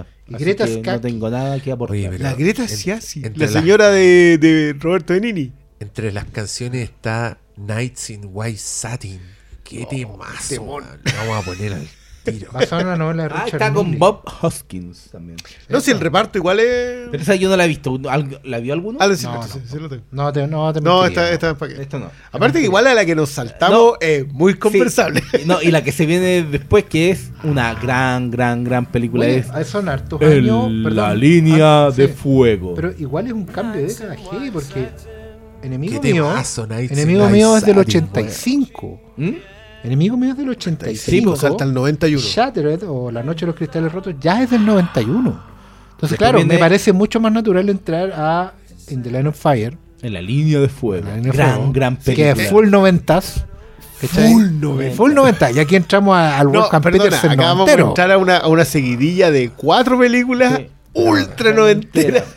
Y aquí Y- ya tenemos a Clint Eastwood de lleno haciendo de viejo. Haciendo viejo. Sí. Empieza, ya sigue su carrera como la persona vieja, en este caso un, Debe ser. un escolta al presidente, Yo que- demasiado yo- viejo para ser escolta al Yo, presidente. yo quiero decir que alguna vez leí un comentario de un- de un crítico a propósito de, de que Clint Eastwood estaba viejo para hacer las películas que estaba haciendo. Y alguien decía, perdón, Clint Eastwood viene haciendo la película del caballero que tiene que retirarse desde 1992. La caga. O sea, lleva 30 años, que es más que su carrera previa. Tiene que, tiene que hacer una peli, tiene que hacer Clint Eastwood de Miyazaki en una película Pa- para pa- pa- cerrar el círculo. Pero ¿sabes qué? Eh, enemigo. O sea, enemigo. En la línea de fuego, para mí es mi película favorita de Clint Eastwood, que no es dirigida por Clint Eastwood. Ah, ok. Muy bien. Ay, ay, ay, ay. No, igual ahí está. ¿Y cuál es tu favorita que es dirigida por Clint Eastwood? Es que claro, ¿Con, después con Clint Eastwood? Sí, vaya a ir a Don Siegel. po. Ah, ahí están todas las categorías. Que debería ser Don Siegel. Es que eso es lo que yo. Mi, mi crítica Ah. profunda a esto Mm. es que debería ser una de Don Siegel. O. ¿Cuál? Pero dije, Si te querés- pero dije favorita, po. Oye, el- No, no, sí, pero igual por eso mismo. pero te entiendo, porque igual es como full 90. No, Sí. La weá es. Line of Fire es una película, weón, full 90. La weá cae. Pero, Yo, tú me la Y- nombráis. y- Weón, Favorita Clint Eastwood. buena. Y yo estoy, yo, Es bueno, yo estoy entre tercero y cuarto weón. medio en la casa de un amigo a las 3 de la mañana y repitamos nuestra Ver, weá. Sí, qui- quiero decir una cuestión. toda. Yo soy un fiel creyente de que hay películas que te dejan una escena. Porque toda la película está bien, pero hay una escena que tú decís, esa me la guardo. Y acá es, si se da vuelta, Ah. y esa escena es maravillosa. Eh, más allá, Yo- la escena parodiable. a sacar una con John. No, no, no, hizo, no, sí, decía, no, "Uy, ¿cuál, la no?" armada de la pistola de madera, qué buena esa wea. No, La- sí, es, toda, es demasiado, demasiado buena. Eh, Respondiendo a tu Mira. pregunta, creo que. Eh, ¿Cuál pregunta? la ¿Sobre de la de. Clint Eastwood Ah. sobre Clint Eastwood? No, protagonizada por Clint Eastwood. Se Pero no olvidado. dirigida por Clint Eastwood. Eh, yo- yo- tendría que ser lo imperdonable. Yo pero que, que no te voy gusta. a conceder ni una de, de Chimino, que te puedo disputar toda. Creo que Thunderbolt and Lightfoot es un pedazón de película actuada por Clint Eastwood. ¿Qué? No sé qué película No, es no. ¿Cómo se Esto llama? se el- llama en español. Esa era. idea.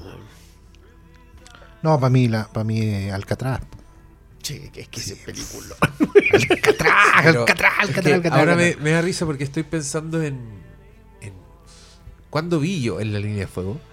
Pues yo la vi mucho después.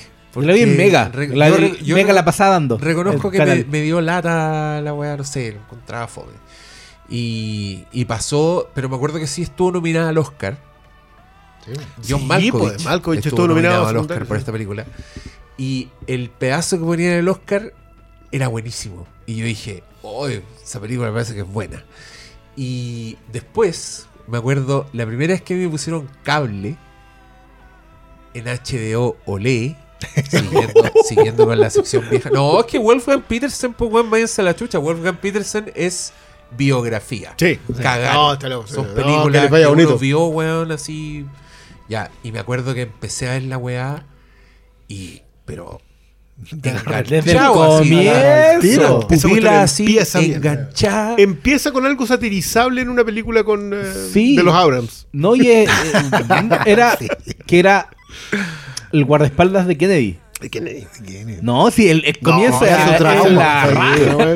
No, y, que, y que aparte que tiene, tiene mucho ese flashback noventero que funcionó una década. Sí, y, Que no es poco, yo creo que Y- un recurso narrativo que te dura una década, no es poco. eh, tiene algo que comparte con varias películas de los 90 que, por ejemplo, El Fugitivo, que era un ritmo trepidante de en la línea de fuego, no para, no para esa película.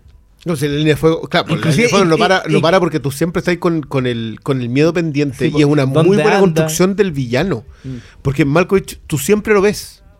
No es una cuestión que vaya. Por ejemplo, no sé, pues creo que el Chacal, que, que la siento muy sacada de ¿La la, de línea de fuego, Bruce Willis? la de Bruce Willis, Sí. tiene el problema de que oculta a su villano. Claro, tú no sabís cuál es la medida del villano. Exacto. En cambio, acá tú siempre estás ahí. con- Aparte que tú en esta weá sabís al tiro que el weón está a la altura.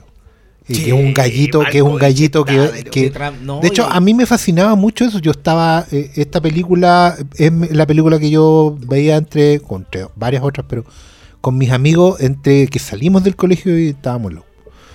Y eran esas películas en que tú sabías que estabas viendo como lecciones de vida de gente que, que, que, que te sigue a servir. vivió. Gente con, claro, gente con, con experiencia. Tú estas weas las veías con devoción. O sea, desde la frase que acabáis de nombrar, que de verdad era una weá que se nos quedó para siempre. Si, si, si tiene interés, va a mirar. Se va a dar vuelta, ¿cachai? Y, y si no se dio vuelta, olvídate esa no se acabó, ¿no? Sí. Sigue, sigue adelante. Hasta un montón de weá, eh, la manera en que el viejo como viejo se paraba frente a la vida, ¿cachai? Frente a, la- a las cuestiones, Y, que uno decía, "Mm, así es como hay que ser. y con el peso del pasado, que Claro. ese error que siempre lo perseguía. Siempre, vivir con el trauma, es, vivir una- con un- es un tema muy recurrente de Eastwood, incluso en lo que no dirigía, en lo que, en lo que actuaba. Porque igual, esta es una excepción. Esto es justo después muy de. No, poca. No, justo después a- de los imperdonables. Anterior. Oye, No, mira, por, no, si, es el 93. por si hay No, alguien, 91, 93. Por si hay alguien. por si hay alguien escuchando que no tiene idea de qué, de qué película estamos hablando, yo quiero a ver si se interesan. Es una historia un poco en paralelo de un señor que eh, está encargado de proteger al presidente y de un loco culiao que está planeando matar al presidente, que es John Malkovich. Y es súper buen personaje porque es un loco culiado, pero es un weón muy metódico y, y que tiene un plan de la puta madre. A mí, no sé, me, me- me da miedo este plan. Como si yo fuera presidente de Estados Unidos, diría, oye, Por eso andan con 800 servicios secretos. oye, saquen, alejen, Oye, los, sí. alejen los celulares de los cables. Ya. por Es justo la posterior, o sea, fue la que actuó después de ser William Mooney. O sea, ya venía haciendo la del película, el viejo que tenía que redimirse algo. Se- Segunda película de viejo, de viejo. Después de ganarme todos los premios, vengo a hacer esto. Segunda película de ¡Jubílate ya! ¿Cuánto lleva? 30 años jubilado. Ahí tenéis retiro, güey. El terror de la FP. se van a. Caballero, vivir.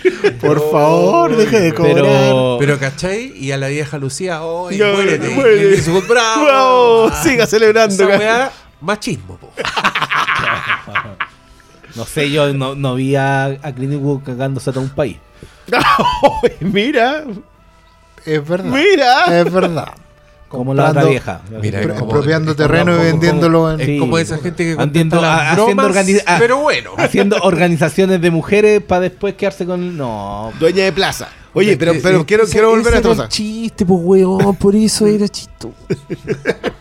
Por eso era chistoso decir machismo, pues, weón. Se fue ella. Se marchó. Se marchó. Eh, marchó. De- déjame volver un poquito a, a- en la línea de fuego a propósito de, de, de la construcción del villano, porque Oh, quiero, quiero remarcar que creo que diste mucho en el punto con lo de Peterson de cerrar los mundos. Pues esta es una película que es a prueba de balas para sacarle secuela. Y creo que es algo que se marca bastante en la filmografía de, de, de Peterson. Es que a pesar de venir en una década en donde ya le tiritaba el ojo al productor ejecutivo si es que le decía que iba a poder ser una sola. Pero en la línea de fuego no tenéis cómo seguirla. O sea, te hace un villano que empieza y termina, te hace un protagonista que empieza y termina, pues no podía hacer una segunda con esto. Nadie, puede volver a atacarlo. Después de eso, no sé, me acordaba de Along Came Spider. Pero todo es posible. Si hicieron ah, la secuela del de las de, de Morgan Freeman. De Morgan Freeman, que está que, Con que que tiene más de una, ¿no? Que, es el dos, punto. sí. Siguieron- creo que el personaje tiene tres, pero es lo que hacen con el fugitivo y US Marshals.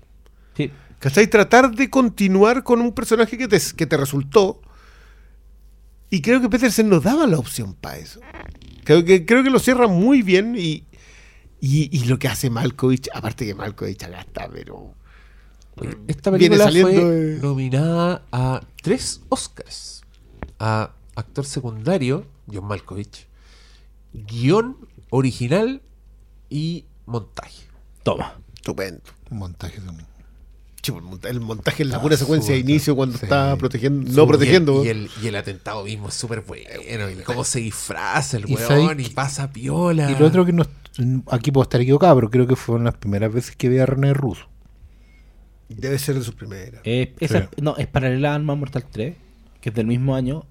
¿Sí? Y previa es. ¿Y de dónde salió? El Thomas Ella Crown. era ¿Fue modelo. la primera vez que la vimos? ¿Ah? Thomas Crown. No, esa No, mucho después no, el. 99. Ya. Sí, pero no. Gran aporte. No, no. No aparece, no aparece antes en Major League. El- pero el- puede que sean cuestiones chicas. Que el- Mortal por 3 si es la el gente- 92 junto con esta. Ah, No, no, no, el- po. Ahí Friac, tenía otro. Free Jack, de veras. Oye, que era buena esa también. No sé si buena, yo la vi una sola Era vez. y no- súper buena, Era una perdonada. No, con Emilio Estevez. Con mi Mick tele. Jagger, Mick weón. Weón, el weón aparecía el por- futuro. No, perdón. Mick Jagger tiene uno de los mejores antecedentes de, mm, de Fight Club que existen. Che, no, no, no miría, Jagger, Mick Jagger igual se involucró en dos o tres proyectos de cine, pero eran buenos, eran bien. de- Yo fui que la vi en el cine, weón. Weón, Era tenía- vieja cuando yo llegué a, Santiago, pero ya estaba en el cine. Tenía el medio soundtrack, tenía la media historia. Actúa Tatita Mike, me estáis weyando. No. Un motivo para ver Friac. Amanda Plomer. Sí, po. Cacho, Anthony Hopkins. Ya, pues weón, para de cagarte en Friac. ¿Qué te pasa? ¿Hace cuánto que no la vi? La vi el, el- ayer. Qué más mentiroso. Me la repito en 4K. Oye, después. Oye, esa la rompe, sale en 4K y Arrow, 60 lucas es igual. Después hizo eh, de En la línea de fuego viene la película pandémica Epidemia Outbreak. Ahí ya terminamos de hablar de la línea de fuego. ¿Por qué estás tan apurado? Que nos quedan como 8. Yo quería hablar de la banda sonora de New Morricone ya, pero bueno. Después pasamos a la Yo creo que cuando le pandemia mete no va batería no no, No, epidemia va a pasar rápido. Ya, hablemos de otra de René Russo, po. En Otra. René con Dustin Hoffman, Cuba Gooding Jr. y. Memoria. Ah, y el, el cancelado, Kevin, po. Kevin Spacey. ¿Cuál? Kevin Ah, Spacey. Kevin Spacey. Pero era cuando Kevin Spacey todavía no era Kevin Spacey. No, no, era muy mucho antes de su Oscar. No, de hecho es paralelo. Después, ese mismo año ganó con el del ¿En 95 y. Oye, ¿y de, 95 y de cuándo Glenn Glary y Glenn Rose? Del 93. 92. Puta, los 90. Sí, los Ya, pero 90. mira, tenía Outbreak que también me vaya a perdonar. Es que, cacha la Es weá. buena yo, la idea ¿sabes de? Outbreak. Yo creo que Wolfgang Petersen era un weón que llevaba gente al cine. Sí.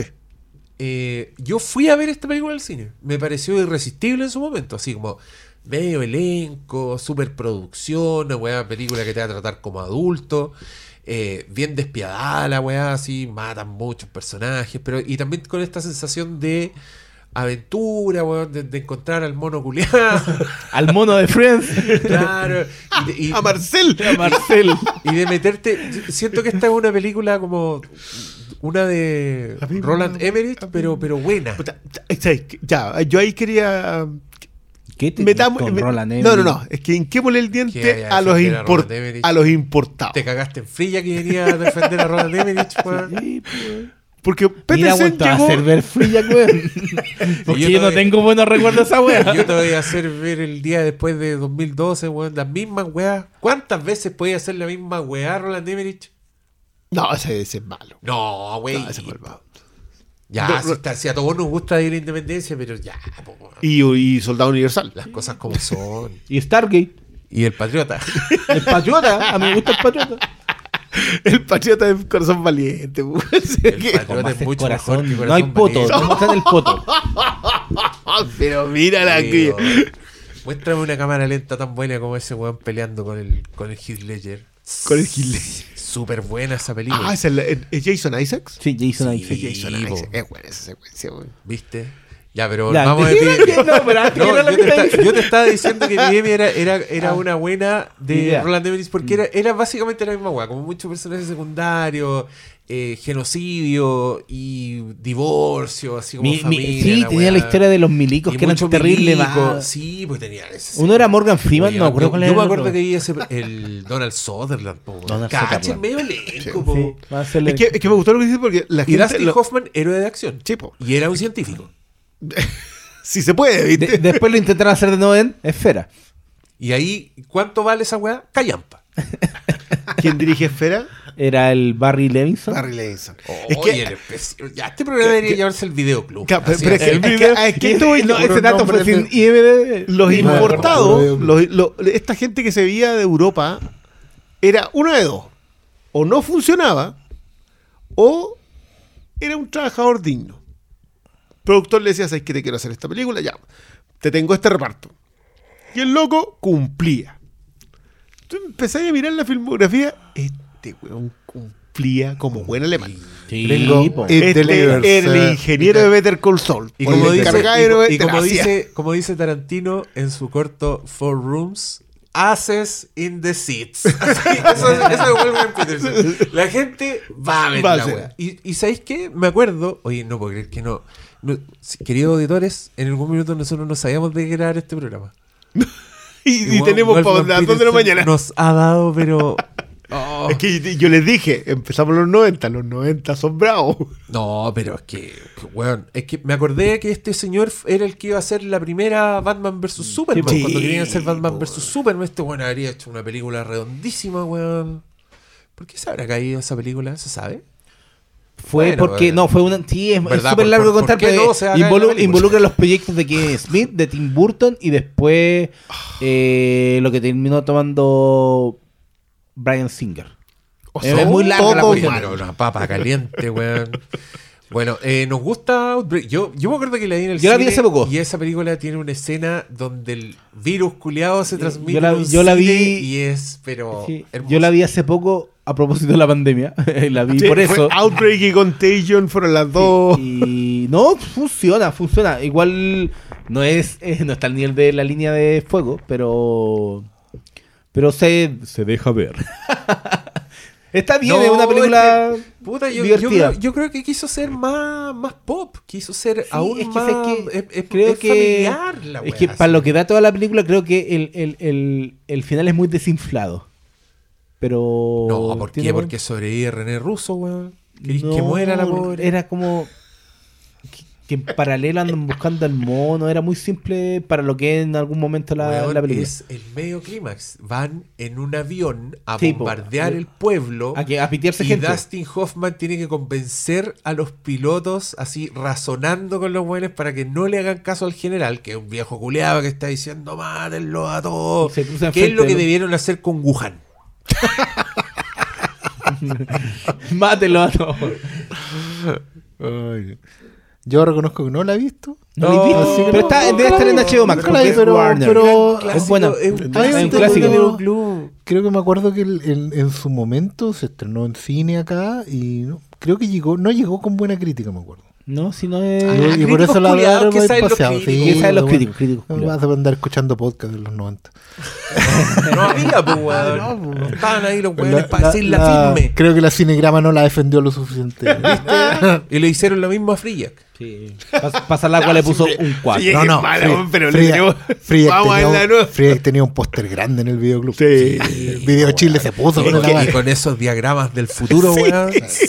Increíble. Video Chile se puso con esa weá. Pura modernidad, la De hecho, weá. después trató de me repetirlo. acordé donde vi Frilla, güey, la vi en el liceo. Ahora me acordé.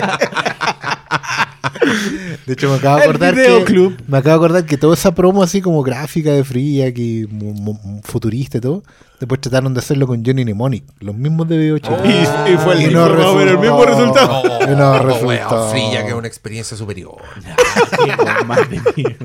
Pero, weón. Ahí, mira, weón, pido perdón Eh, si después de este después podcast de lo de usted va con- con corazón valiente, güey. Y se- y se Y luego, y luego llegado a Troya, güey. Vean la weá. Otro, otro día vamos a, vamos a No, hacer que- un podcast que de. Johnny Mnemonic. Mira, Sí, antes por de Troya tenemos que hablar de la siguiente. Me van a basurear Troya, weón. Yo, Yo no te voy a No, mira, primero, yo antes de hablar de defensa, después, de, después de Epidemia, este caballero Ahí viene la- se la joya hizo de la corona. Una joya que se llama Avión Presidencial. Get out of my place. Harrison Ford, presidente de Estados Unidos, La se ve weá perfecta. perfecto. Y ahí ya es perfecto. Sí. Y ahí Perfecto. va adelante. ¿Qué haría el presidente Ford? ¿Qué haría? ¿Qué haría el presidente Ford? Bueno, salvaría a su avión de 20 o Hasta el- 30. Hasta el día de hoy, esa película vale callampa. Pero esa talla es un monumento.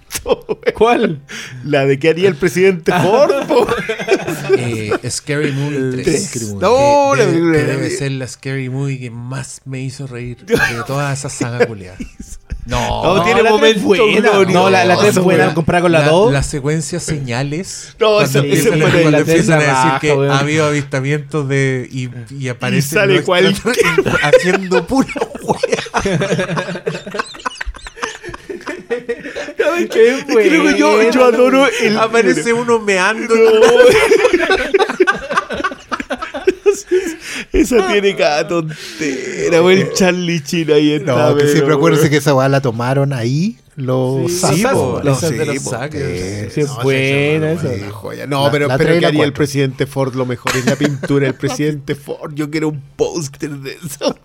Ya, pero ¿qué haría el presidente Ford? Salvar a su avión. Salvar a su avión. Salvar a su po, avión Y echar a los un grupo de terroristas. terroristas. Y, y porque el grupo terrorista está encabezado Eran, por eran como rusos. Gary Oldman. Gary Oldman, Gary Oldman. que entre las weás que está negociando, que tiene preso, a, que tiene rehén el Air Force One, es que liberen a un general que es Jürgen Prochnow. Ahí está. Ahí está. Volvimos. El Wolfgang Verso. El Wolfgang Verso. No, es muy divertida avión Mira, presidencial. yo esta película me acuerdo que eh, la gocé en dos oportunidades distintas. La primera fue cuando la fui a ver al cine y lo pasé chancho con la weá, porque es, es un es peliculazo también y tiene, tiene clímax muy construido, así es película, también es película de gente que está mirando en pantalla y que así como un personaje secundario de Glenn Close.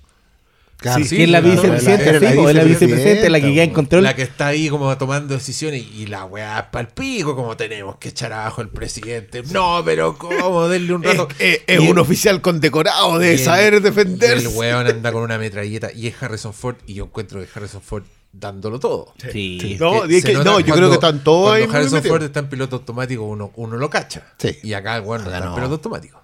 No, no, no. Y, y tenía buen elenco secundario. William H. Macy era como uno de los. Sí, po, era de los, de los analistas. de los- no, no, era uno de los que De los que estaban en los paneles, estaban- Claro, sí, una, ya.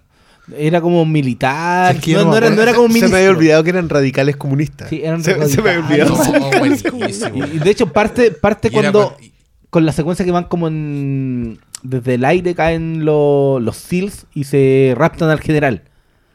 Que es una man- es la mansa toma. Sí, es una Esa- toma- esa es una muy buena toma. Buena Oh, toma. se me olvidado. Sí, no, no, todavía no entran los efectos corneta. No, no nos vamos a hacer los lesos. Air Force One debe tener uno de los efectos visuales más El del final. de la historia. Sí. El del final es súper Uno no lo corneta. puede creer, weón, una película que cuesta todos esos millones de Y esa weá, cuando la veía y el 97 pensaba que esa weá. Busquen hoy día la escena en YouTube. Es peor, weón. Parece un demo de. Parece una app, la weá. Yo, yo esta fue una de esas cosas que vi en un bus. Es que eso es lo que yo quería contar. Ah, esta fue la segunda, instancia ya. que me hizo feliz. En una de esas cosas estúpidas que uno hace en juventud, yo me fui a Brasil en bus. Una weá donde vas tres días en bus. Una weá ridícula, una weá que yo no le recomiendo a nadie. Pero el viaje de ida fue muy entretenido y a semi vacío el bus, entonces yo me echaba en los asientos. Y en uno de los momentos de extrema, eh, así ya. Chatísimo. Pegarte un tiro, porque en el paisaje es interesante. Poner una película en la tele y era Air Force One. Y cabros, creo que nunca había gozado tanto una película.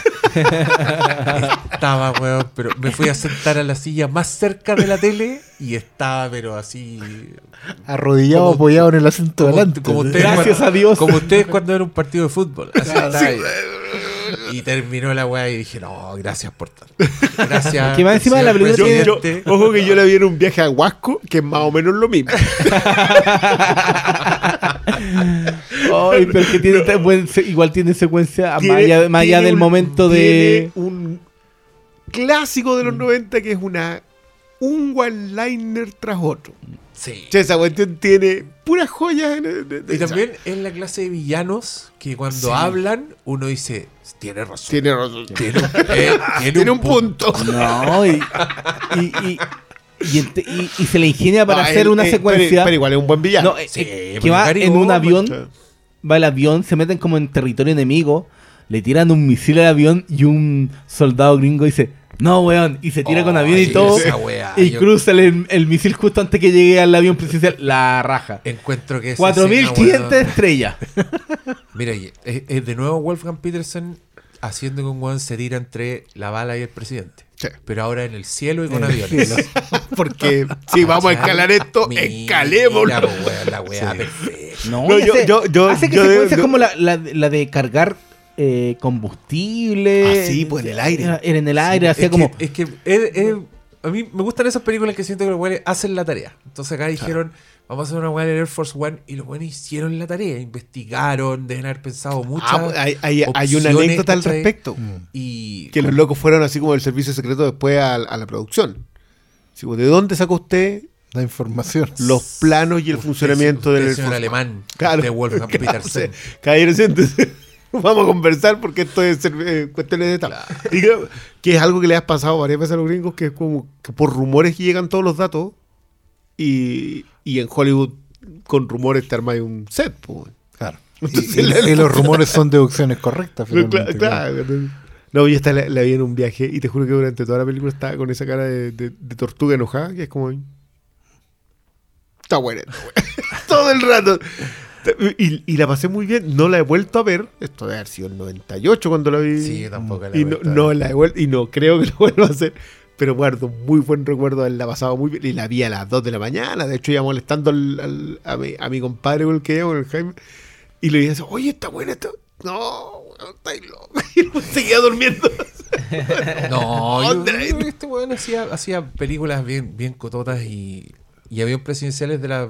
Mi cabeza de las buenas películas de Harrison Ford, como El Fugitivo, creo que también Sí, es una película sí. que Los calza no- con los estas 90 le fue bien, descripciones, ¿no? sí, buenos personajes secundarios, weas bien armadas, bien construidas. Y además que el presidente, y es, un presidente que también, dentro de, obviamente, de la suspensión de la credibilidad, de que el weón pueda echarse el avión al hombro, digamos, e- es Harrison Ford. Sí, es, un weón que, que- que no es Bruce Willis, aunque le duele los golpes, toda la cosa. Y de hecho, yo pensaba que el principal legado para mí de esa película es que ustedes saben que Harrison Ford es conocido y se le han hecho videos y todo, porque él eh, levanta el dedo, apunta en todas sus películas. Ah, Harrison Ford siempre apunta en las películas. Cuando actúa, le pone intensidad, eleva el dedo índice. Y mi imagen mental del concepto de Harrison Ford apuntando es en avión presidencial. Sí. ¿Cachai? Es una cuestión así como la, la foto que tengo en la cabeza es de ahí. Que es cuando. A pesar de que hasta Indy no, lo hacen cuando- todas. Claro, pero no, es como. Con la, la- la oye, escena de la hija. Solo, weón. Claro, Ahí le apunta. claro. Claro. Si no, si el buen siempre apunta con, con el dedo. Y hay videos así como que en todas las películas. Harrison Ford, siento intenso, levanta el dedo. Ahora también tiene, me acuerdo que lograba transmitirte la, lo, lo importante del presidente, ¿cachai? Como eh, lo... Al mostrarte todo el funcionamiento de la weá, pues, porque te muestran como el weón va saliendo, me acuerdo, de una, de una cumbre, entonces muestran como todo el despliegue y le grabaron el partido de fútbol y él no quiere saber el resultado resultado. porque no y, to- y todo y, y- y es como un chiste y después alguien se lo dice oye felicitaciones por el triunfo y bueno puta, le cagaron entonces tú estás viendo que es presidente de Estados Unidos es súper importante pero también es humano todo eso lo encuentro muy muy No, y inteligente te, y te remarcan el al- héroe. Sí, pues, y al punto que llega cuando Gary Oldman le pone la pistola a la, a la esposa, la primera dama, yo me acuerdo que estaba como, ¡Oh! ¿che tu madre? Pero weón, la, la primera dama. Como que logran transmitir Sí. tanta esa weá que. No, y cuando agarra- No y es cuando- fácil, porque ¿cuántas veces hemos visto presidente y te importa una raja? Ni te digo, puta, en Homeland se echan como a tres. Y en 24. 24. en 24, weón. Y la respuesta automática, y es 24. Pero Ya. pues, a mí me gusta mucho. No, es buena. Acá Es pasamos, buena. pasamos a otra a propósito de lo que decíais de ¿La Outbreak, de los buenos repartos. Ah, sí, po. Sí, po. Porque esta, esta está plagada. Creo, creo que es una de las de las de las fallidas hollywoodenses, digamos, pero, pero sácate un reparto. Esta, esta como para Ron Howard hubiese sido ideal, pero yo creo que Sí. dijo el final es muy triste, así que hay que. La ah, está hablando de la tormenta. La tormenta perfecta. Eh, Y ahí entramos los 2000. la vi hace como una semana, estaba la, la pesqué así como que la están dando en la tele y dije. Y a mí Otra- siempre me gustó en yo- todo caso. Yo insisto, haces on. Sí. Esta weá eh, la fue a ver mi familia. Sí, es que el tráiler era bueno porque sí, uy, la ola. Y era, bu- era buena secuencia de Sí, weón. Eh, este Wolfgang. Loco, Petersen. esa ola es el póster. Este, este Wolfgang Petersen diciendo, ah, me vienen a wear por los efectos especiales. Vamos. Toma, weón. Aquí me limpio. No, de pero, todo pero- para atrás. pero- pero aquí, aquí arma muy bien a su equipo. Yo sé que, yo sé que igual ese es un equipo que viene como armado, porque es como Mm. los Oceans. Tú cachai que estos son gente que se lleva muy bien en, eh, si se juntan en reunión de colegio. O sea, es que ahí sí, po, era eh, Clooney con Wolverine. ¿Cuál habían hecho antes? Eh, Eh, ¿o habían trabajado? ¿Ya habían ah, trabajado no, no, no, la de los. La con el David O. Russell, que le costó la carrera. Tres Reyes. Tres, Tres Reyes. Reyes. No, era. pues Tres Reyes. ¿Es del- posterior? Ah, sí, pues. Sí. Tres- Espérate, ¿esta de cuándo es? Eh, del 2000. Ah, Tres Reyes 99. Sí. También. No, pero estos locos son pan. ¿Se acuerda que, que George Clooney iba a ser el de Planeta de los Simios? No puede por agenda y Ah, se la sí. pasa a Wolver. Y ahí donde yo la. No, no, o sé, no. ahí pa- pa- pa- mal. Yo, yo- sí, yo no sé si Clooney hubiera aguantado el final de. Bueno, Tú decís que con eso se salvaba. claro, Pero bueno, película de hombres del mar, Hombre del mar. pobres, que le ha ido como el demonio, una suerte perra, eh, y deciden ir a un banco que está muy, muy lejos en, en el océano, que podían encontrar como la cantidad de, de, de peces que Iban a salvar el- iban a salvar el la año, temporada, era claro. sal- salvarse la temporada. Y lamentablemente ocurre lo que nunca había pasado. Dos o tres tormentas se unen y queda la mansa. Historia real. Sí, una en la, en real. la cual no sabemos en realidad, porque esta es una película que tiene finales bien trágicos, no uno solo. Mueren Eh, todos. Mueren todos, básicamente. Mueren todos en una estafa, porque yo me acuerdo de haber dicho, estaba muy tranquilo porque hicieron una historia real, todos se iban a salvar. Sí, y que, por eso que- te digo, yo creo que- que Ron Howard no la agarró por eso. Me quedé hasta el final esperando que claro. del agua alguno por lo menos a contar la historia y ahí dije, ya, pero era todo... Que no hay historia, o sea, todo es supuesto. Bullshit, así que adiós. No, O sea, hay, hay cosas que son reales. Todo lo que sucede con, con el, el barco Perdóname, chico. James Horner, que Sí, está en no, el, el barco chico que andan. que rescatan a. en donde anda la señora de Indiana Jones. Eh, las secuencias de. de la gente que anda buscando al Andrea Gale, que es el barco. Todo eso es real. Lo que. Y hasta las conversaciones como previas a que pierdan la radio. Obviamente todo lo demás eh, no se sabe qué pasó. Todo lo que pasa en el barco no tenemos idea. no, no, y nunca se encontró el barco. Anda a encontrarlo ahí donde quedó ese barco. eh, Si es que pero. Si es que quedaron quedó, restos, ¿eh? Sí, que si es que quedó. Y. Pero igual eso- está, bien armadita. Sí. O sea, está- está- igual una película bastante y con simple. el manso elenco Sí, también, pero, pero, pero son de reparto. Yo, yo también concuerdo con que, con que película cerrada, muy, muy, muy, muy cerrada. Eh, o sea, es una cuestión de que es si no le entraste al no, mar, no le entraste. No, no, pero es toda una experiencia también porque igual está muy bien armada la atención de. eh, recuerdo que cuando se iba a estrenar, como que le dieron como caja, esta película se hizo de tal forma en donde muestran que te- tenían el tanque, como diablos eh, Ah, lograron sí, la, sí. la creación del- De la ola. de la ola, La ola, la ola, o, la o- ola, o el propio trabajo de ellos eh, para, para transmitirte que están siempre arriba del barco. Mm. Entonces había un trabajo técnico que era súper impresionante. Yo creo que por eso. Sí, todo el era práctico todavía. No, y, y- y el- por eso el Diego dijo: Esto fue mi familia verla, porque yo recuerdo que antes del estreno yo enganché el tiro con. Yo fui a verla por el trailer y dije: Weón, ¿qué onda esta ola? Ya hay que verla. Y, y- y fui a verla por porque me la vendió muy bien el, el, el avance cinematográfico, ¿cachai? Sí. que muestra hasta el final. Sí, Sí, el final, esa es el final la el película, esa es la ola que los mata. Y el póster de la película del final. George Clooney, Mark Wahlberg, John C. Reilly, Diane Lane, William Fichtner, John Hawkes. Cáchate. Eh, que, que de los que. Oye, John Hawkes está muy desaparecido. Mary Elizabeth Mastro Antonio, una mujer Mira. ducha ya en el, en, el agua. Eh, Karen Allen. Que al parecer la convencieron de actuar en la película diciéndole que sus escenas eran en tierra firme. Porque ella es ¿Por la que qué? se queda en la radio. po. Sí, po. Porque ella, después de hacer el secreto del abismo, dijo: Váyanse Métanse su agua por la raja. Que el otro casi Aprovechen de la dársela. y Michael Ironside es el último que se me. No, pero son de reparto. No, esta película que funciona siempre y cuando tengáis como el tiempo. Igual creo que se la larga un poco. ¿eh? Esta, esta es una de las primeras que se empieza a pasar. Pero está. Y yo, es que Que- yo la que yo- es un yo me la defecto que tiene la siguiente es que- también. Yo, yo me la creo que repetí también- yo creo que acá él igual está un poco engolosinado con el chiche. Sí.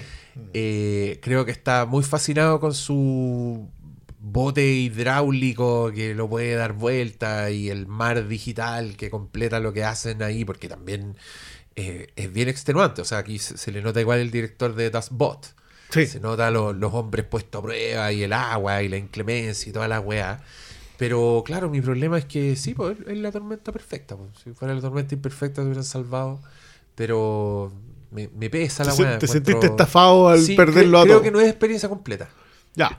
Algo que hasta ahora sí no había dado aquí. Sí. Fue Pero, o sea, que igual a mí me gusta. Pero irresistible, as No, eh, el- el- una de las cosas que me gustó, porque la vi hace poco y siempre me gustó, fue como la interacción entre, los- entre los pescadores.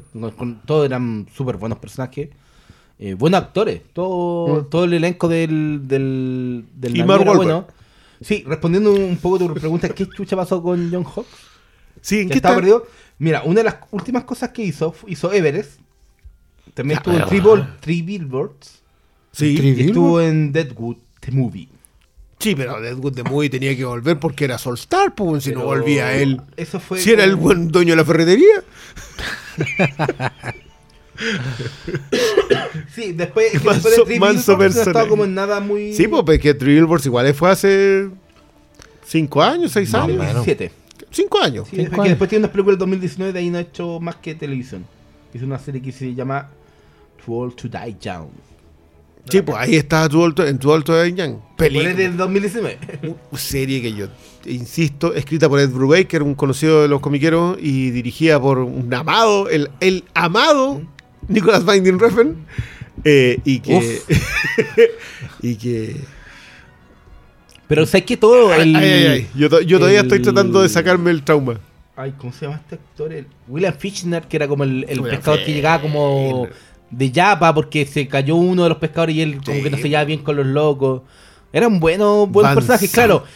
Era anticlimático onda por el final Sí, y toda no, esa sí, cosa, te- pero te- creo que a mí me funciona. Me la re- Yo recuerdo, la yo, yo igual tengo un buen recuerdo de ella, pero sí mm, creo que me, me quitaba puntos el- el- la duración. Yo también la No, sentí larga en su momento. Creo que justamente para ser así anticlimática, con hora y media estábamos. Es que, es que más encima te ponen la historia de. Está la historia de. El barco chico que andan persiguiendo, Sí. está de los salvadores, de los Claro, rescatistas, pero- pero creo que eso está además. Sí. Mm. Es como, es como mar, mar abierto Mm. la wea. La de los tiburones. La misma wea. Todo, todo esto para esto. Todo Claro, esto- Eso me deja la. Y por eso, claro, por eso yo sentía, en- la vi en el cine esta también, era una época en que andaba como muy full Clooney así, ah, estreno el Clooney, vamos. Sí. Ah, Clooney- Qué hombre. Clooney, Claro, Ah, sí. totalmente. pues, bueno. Bueno, y, y, y a propósito de qué hombre dices tú, Aquí a propósito de qué hombre, qué Me hombre. van a- me van a hacer Qué, enorme, qué enorme esa declaración de Brian Cox. Hay que decirlo. ¿Cuál? ¿Qué dijo Brian Cox? Brian Cox dice, mira cuando estaba haciendo Troya. Llega, traen a Brad Pitt con esta pinta, con la que andaba eh, Aquiles. Y lo veo entrar y digo, mira, yo te digo al tiro, yo no, yo no soy homosexual, pero... ¡Qué hombre más hermoso! y luego escuchar al viejo de, de Succession, de Succession, hoy día, darte esa declaración. Que era el malo, po. era el malo de Troya. Sí, no, no, si Troya la, la vivo, pero de escucharte esa declaración y, y, eh, con el sentimiento que Con dice, el oye, el sí. bello. No, pero es que además. No, sí, era el, era el casting perfecto. Es el casting perfecto. Hablemos de. eh, y en el lo- momento perfecto. Sí, hablemos de, de lo grande que es eh, este, este casting completo. Es una weá una que es, es Sí, milagrosa la weá. Está Eric Bana. Brad Pitt como Aquiles, que además tiene súper, yo encuentro súper buena la propuesta de Troya, como que ahí me empieza a gustar. Troya es una película que quiere contarte la, la historia mitológica de, de el era de Troya, toda la weá, todo, todo esto que hemos visto en, Del en caballo épicos con, con dioses. Wolfgang Petersen dice, "Vamos, esta la vamos a contar pero sin dioses y, y como fue la weá, como puro... eh, la historia original que inspiró la Exacto, épica eh, mítica. Y, pero, pero conserva cosas como eh, Aquiles, que es el guerrero, que puta, el bueno es un semidios, y pum, es Brad Pitt. Y Un semidios. Y, y claro, y el weón es, co- es como fiel hasta las weas, como que Aquiles significa el de los pies ligeros, y este weón inventó un estilo de pelea, de combate, que es muy saltimbanqui. Que es- encuentro muy bien ejecutado, y creo que Brad Pitt lo da todo en esta película. El weón eh, es probablemente pic de hermosura, como que claramente quieren, quieren lucir al weón. Está lustroso, está tonificado, cabellera rubia al viento. Intensamente dramático, así el weón tiene una escena en que llama a Eric Bana porque lo quiere matar. y el weón es como un guerrero infalible, es como un weón así que imparable. Es el weón que le gana las guerras a Agamenón y el weón lo odia, pero lo necesita tanto. Y, y así se empieza a armar como una épica entre todos los personajes que yo creo que se nota como el, el oficio de Wolfgang Petersen porque yo siento que no se le escapa esta historia. A diferencia de premiado señor Ridley Scott, donde yo creo que sí se le escapa Gladiador. Uno de mis argumentos a Sí, favor sí, de Troya.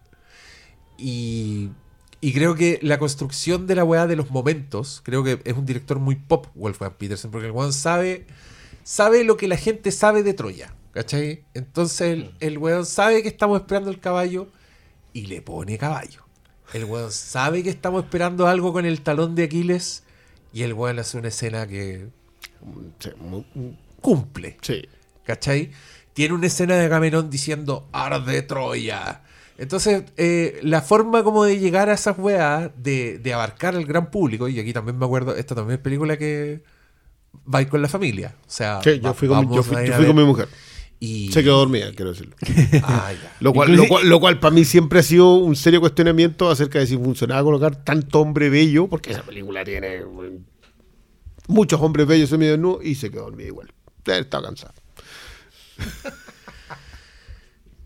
Ya, repasemos el casting. po, para que Ross no, no-. Mira, pongamos- Brad Pitt como Aquiles. Perfecto. Eric Bana como Héctor, que es un... No, y, te- y tú, y tú- tú- en después un de haber gran visto- momento y- Eric Bana, Y ¿eh? después de haber visto, no sé, po, eh, hora y media de Aquiles, pero weón, no, ni siquiera parando ante un rival en el combate, este weón va a desafiar a Héctor a un combate y tú decís, este weón está muerto. Y todos lo saben. nomás no le han avisado. Y el weón se despide de su esposa, que es Saffron Barrows, guapa. La científica de Eh, alerta en lo profundo. Alerta de Deep Blue Sea. Sí. Y, y, y- y- igual creo que creo que Héctor es el weón que más que más resiste a Aquiles. o sea, el weón es es- un, es o un sea, digno. Es una de las mejores weas de esa película, el cómo... Porque Héctor es un personaje noblísimo. Sí, en la novela, o sea, en la novela, en la, en la epopeya, ¿cachai? Entonces, no era fácil, ¿no? Teníais que colocarlo a la altura y creo que ahí Eric Bana está en su momento Superman. Weón es, es un iluminado, ¿cachai? Y va al matadero, pero... la- Va al matadero a Va al matadero, que está furioso pero- porque pero se pitió a su, a a Patroclo, su, pi- po, a su pierno. Patroclo, ¿cómo, cómo te pide Patroclo?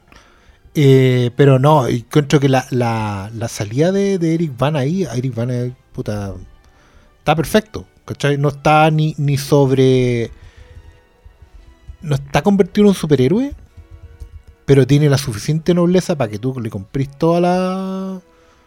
Todo lo que era el Héctor, po, ¿cachai? Si hoy día se recuerda a Aquiles como, puta, el buen perfecto, ¿cachai? Pero Héctor es, un weón que lo. Ese weón inspira, po, ¿cachai? Como. Porque no podía aspirar a ser Aquiles. Pero sí podías imitar a Héctor, po. Oye, quiero, quiero acotar un detalle que nunca había tenido idea y ahora mirando los créditos. Se llevaron al guionista de la hora 25 a hacer Troya. Cáchate. Que, el de, que, y que terminó siendo el showrunner de Game of Thrones. Oh my lord. Don David Mira. Bueno, Elena de Troya es Diane Kruger. En Big Sí. Belleza también. Big, big belleza. Eh, Brendan Gleeson como Menelao. ¿Melenao o Menelao? Menelao. Menelao, el general de los. De vaqueros. como Odiseo. Era- Odisea. Ahí está, ahí está la secuela. ¿eh? Si hubiese resultado esta película, ahí está la Odisea con Bean. Aquí no muere Bean. Ah. No. Y, y, y- y Peter O'Toole como Que era el- Príamo. que el padre, Príamo, el padre del- de del- Héctor, que es el weón que va a suplicarle a Aquiles Digámoslo el cadáver que le tiró unas papas duquesas al lado Brad Pitt en esa escena. Para acompañarlo con algo. Oh, no, yo, mira, yo voy a morir en la colina de Troya. No, yo, yo, yo- yo aplaudo, gusta. aplaudo esa defensa. Pite- y Troya está tú- en mi. En, en donde están mis películas está Troya. Yo ¿Sabes qué? nunca, A mí- siempre me gustó. La vi en el cine y me Lo encantó. único que me da rabia, weón, es que en ese disco culiado que yo compré en fílmico, un DVD, El hace mucho, hace mucho tiempo. ¿Dónde está? No, yo me acuerdo, que la, yo me acuerdo que la pelea de Brad Pitt con Héctor, que es una pelea así de dos personas en, en el desierto con, con lanza y escudo y, y una coreografía bien compleja. Cuando yo vi esa película en el cine, ahí tenía una música que Ah, era una simple percusión. Era una percusión constante que era tensa, era efectiva, que no molestaba, que te dejaba ver la pelea. Weón, una joya de escena. Cuando llegué a ver ese DVD, la canción del planeta de los simios de Danny Elfman. Sí, po, ocupan monta- eh, lo que se ¿Por llaman los montajes. Reconche tu No, madre, esta- esta le la- cambiaron esa. ¿Por qué pusieron esa música en esa pelea, Esta weón? es para mí la anécdota de Troya. Yo lo he contado en alguna otra ocasión. Don Gabriel Yared, que era el músico de, de Mike Miñela, para quien no lo conozca, él es el hombre que se ganó el Oscar por. eh, o sea, no el Oscar, no, no, se lo ganó. Por el paciente inglés, músico de Gold Mountain. Ah, ya, An- ya, Anthony Minghella. Anthony Minghella, sí. Anthony Minghella. Eh, y que fue un fue un músico que estaba así en la cresta de la ola cuando llega a Troya. Le compone la banda sonora a Don Wolfgang. Y ¿Estrenan la película? no, seis semanas antes de que se estrene la película, los productores dicen, esta banda sonora no funciona. Es demasiado griego antigua. Necesitamos una banda sonora comercial. Y le dicen a Gabriel Yared, muchas gracias, caballero, pero vamos a llamar a alguien más. Llaman a James Horner y... Y es como suena. Que, ojo, yo le tengo un- mucho respeto a lo que hace Horner, porque Horner hace funcionar una banda sonora que escribe en cuatro semanas. O sea, en cuatro semanas antes, cuatro semanas se graba y se estrena. Por eso lo que tú alcanzaste a escuchar en el cine tiene un sonido y después el montaje, No que es otra No- cosa. No es eso de lo que yo estoy hablando. Yo estoy hablando de que en el DVD viene el track de Danny Elfman. Claro, es la- el, el montaje. Planet of the Apes theme reemplaza la banda sonora de James Horner que yo escuché en el cine y que estoy escuchando ahora en el disco de la banda sonora. ¿Y lo reemplazan en el DVD? Sí, señor. Yo nunca la vi en Yo DVD. ahora voy a ir a buscar ese DVD y te voy a mostrar la escena porque no se ¿Y puede creer. Blu-ray? ¿Cómo será? Buena pregunta. No No, sé, es pero. que yo la tengo, pero no- la. Vea, si, si usted tiene el disco, meta la weá. Llega la pelea de Héctor con Aquiles y si ponen Planet Cagamos, of the Apes theme de Danny Elfman es porque la versión, no sé si el Es que debe sido una maqueta. No, sé no, no, qué. si fue la maqueta. Lo que, lo, lo que ocupan que se llama maqueta musical. Y probablemente esa sí pasó al corte en el home video, pero no, no así en el cine. Porque en el cine No, estrenaron con la. Lo reemplazaron. Es una alteración de la película. No es que se les coló la weá. No, cambiar. Esa escena, voy a inventar. Wolfgang Peterson no le gustó la música original y cuando le dijeron. la segunda banda haz- sonora, digamos. Haz el Director's Cut, porque eso es, es Ah. el Director's Cut Special Edition. El weón puso Planet La of the Apes Theme. No me extraña para nada. No es la primera vez que lo hemos visto. Que Ah, no tengo idea por qué. Si según yo esta weá es Warner y la otra weá es de Fox. No sé No, por pero los temas se compran. Sí, Sí, pues compraron ese se tema, compran, atravesó sí, para allá y dijeron... Bueno, la weá es que... A, a mí- Pregúntale a a mí- Ridley Scott. A, a mí ese tema me encanta. Creo que es la peor, la mejor weá de... La- del planeta de los o sea, hay simios dos de- cosas buenas del planeta de los simios de Tim Burton. Una es la música. El, ¿La otra y el diseño de producción? No, Otra el maquillaje. el maquillaje de Rick Baker. El maquillaje de Rick Baker. Ah, pues por lo menos más o menos estamos de acuerdo en Sí, que eso sí. Esa weá no. Y- y De hecho, bueno, duele fin, más por eso. me, me- perdón por algo tan específico, pero me arruinaron la pelea. No, de- no, no, yo estoy, yo estoy súper. Yo en general soy súper enemigo de que, de, que los, directores ocupen estas maquetas después se la entreguen a los compositores, los compositores tengan que acercarse a eso y que de repente no queden conformes y se mantengan con la maqueta. Ridley Scott tiene un trono donde sentarse con esas cuestiones y lo ha hecho mucha otra gente a propósito eh, en Kingdom of Heaven ahí ocupa 13 guerreros el desgraciado Cáchate. pero también lo ocupa en el corte extendido. Ahora, lo que pasó con Gabriel Janet después, que Gabriel Janet decide filtrar su banda sonora, que ya estaba registrada, se había grabado todo, se había eh, con la orquesta, con todo el asunto, y lo exiliaron de Estados Unidos después de haber hecho eso para siempre. Gabriel Janet hasta el día de hoy no volvió a componer bandas sonoras para Estados Unidos. O sea, si hace alguna cosa, una cuestión indie, con producción extra- extranjera, se fue, no sé, está haciendo, le hace la música a Javier Dolan. No, ah, que no, bajó completamente de grado en relación a donde estaba. Pero, pero no, ese fue un incidente súper eh, reconocido. Los problemas de producción previos al estreno que tuvo Troya. No, no fue el único. Ahora, hay un corte del director de Troya, no tenía idea. Parece que Sí. parece Estoy que- leyendo acá de 196 minutos. Yo te lo compré a ti. Y el mismo, do- el DVD doble. Director Cuts run 196 minutes y presenta ediciones, o sea, escena extendida y borrada, la misma. más guion y desarrollo de personajes, dice acá, y entrega más violencia y sexo. Siempre bienvenido. Sobre todo con Brad Pitt en el pic. Por su- obviamente. Pero acá, de- ojo me que- encanta, que- que perdón, acá- quiero, quiero decir una pura wea, que, que me encanta que ninguno de los buenos nombre a Paris. Orlando Bloom. No, el- punto bajo es el punto bajo. Es que. Ahí tú tenés un, un personaje, un personaje despreciable encarnado por un actor Oye, es que tanta que rabia con- es como un vortex de odio, weón, y yo creo que después de esa weá no se recuperó nunca. Pero Orlando Bloom no tenía muchas opciones de recuperarse. No, por, no, Después- ya no, es que, cruzada, po. es que, claro, está condenado, pero subís como por tu voluntad al patíbulo. Como, Tú, tú tomes terminar como ¿Quieres- James Franco preguntándole claro, al otro si es su primera vez. Claro, es que querés terminar peor, weón, toma el peor personaje que podría ir. Paris. Oye, pero yo creo que esta película hoy día, sobre todo en una era post-Succession, vale solo por ver a Brian Cox como un, un, antepa- antepasado de... O sea, sí. Qué gigante que Agamenón, es... Oh, cosa Ese más gif que hay del cagado de la risa.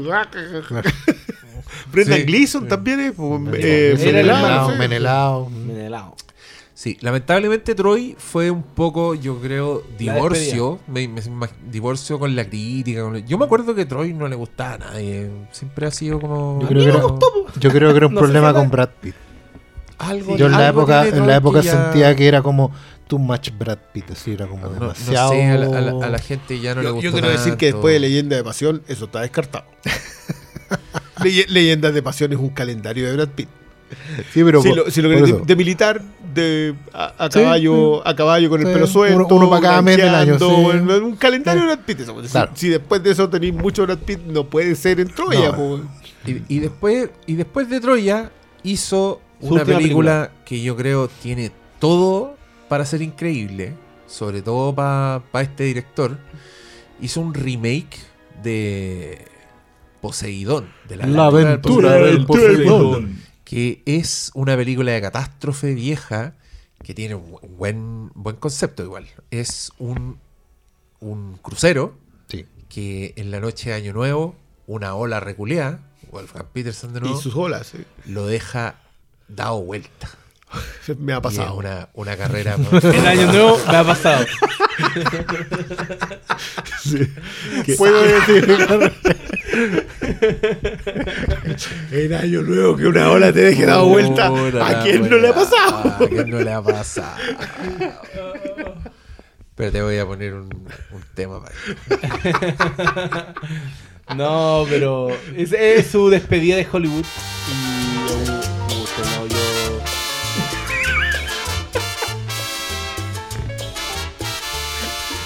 Un año. Más.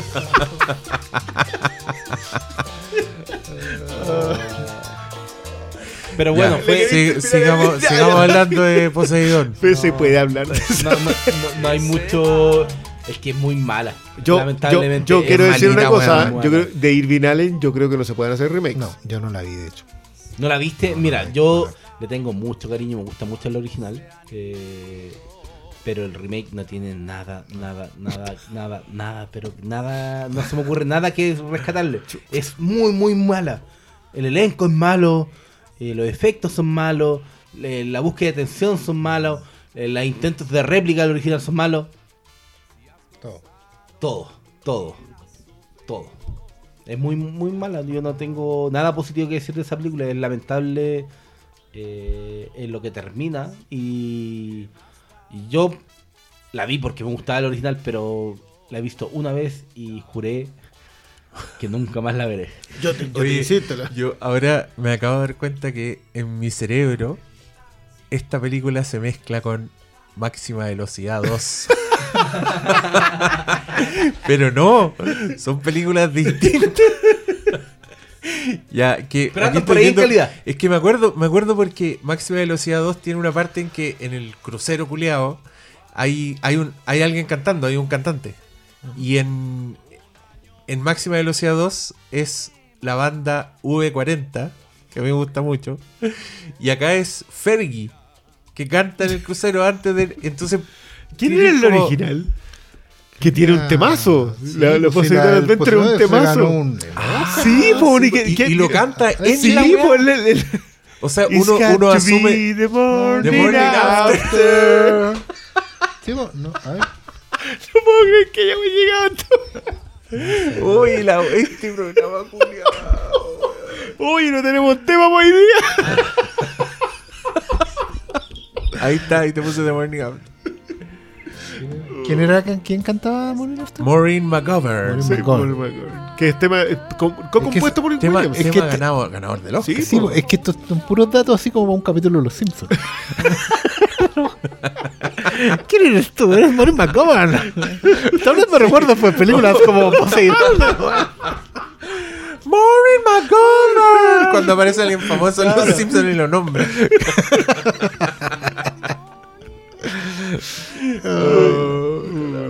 Aquí va, a agregar. Nada, Sí, no, y malo, ya está para la cagada, weón. No, no sé qué que me rompa la mesa, weón. Ya. Ya, muchas gracias. Esperamos que hayan disfrutado este repaso. Eh, Wolfgang Petersen, espero que estés en el cielo con una sonrisa. Porque mira cuántas alegrías nos diste, hombre, por Dios. Mira cuánto recuerdo, cuánto buen rato que se queda con nosotros en perpetuidad. Gracias por tanto, gracias, queridos auditores y auditoras. Nos vemos en el próximo. Adiós.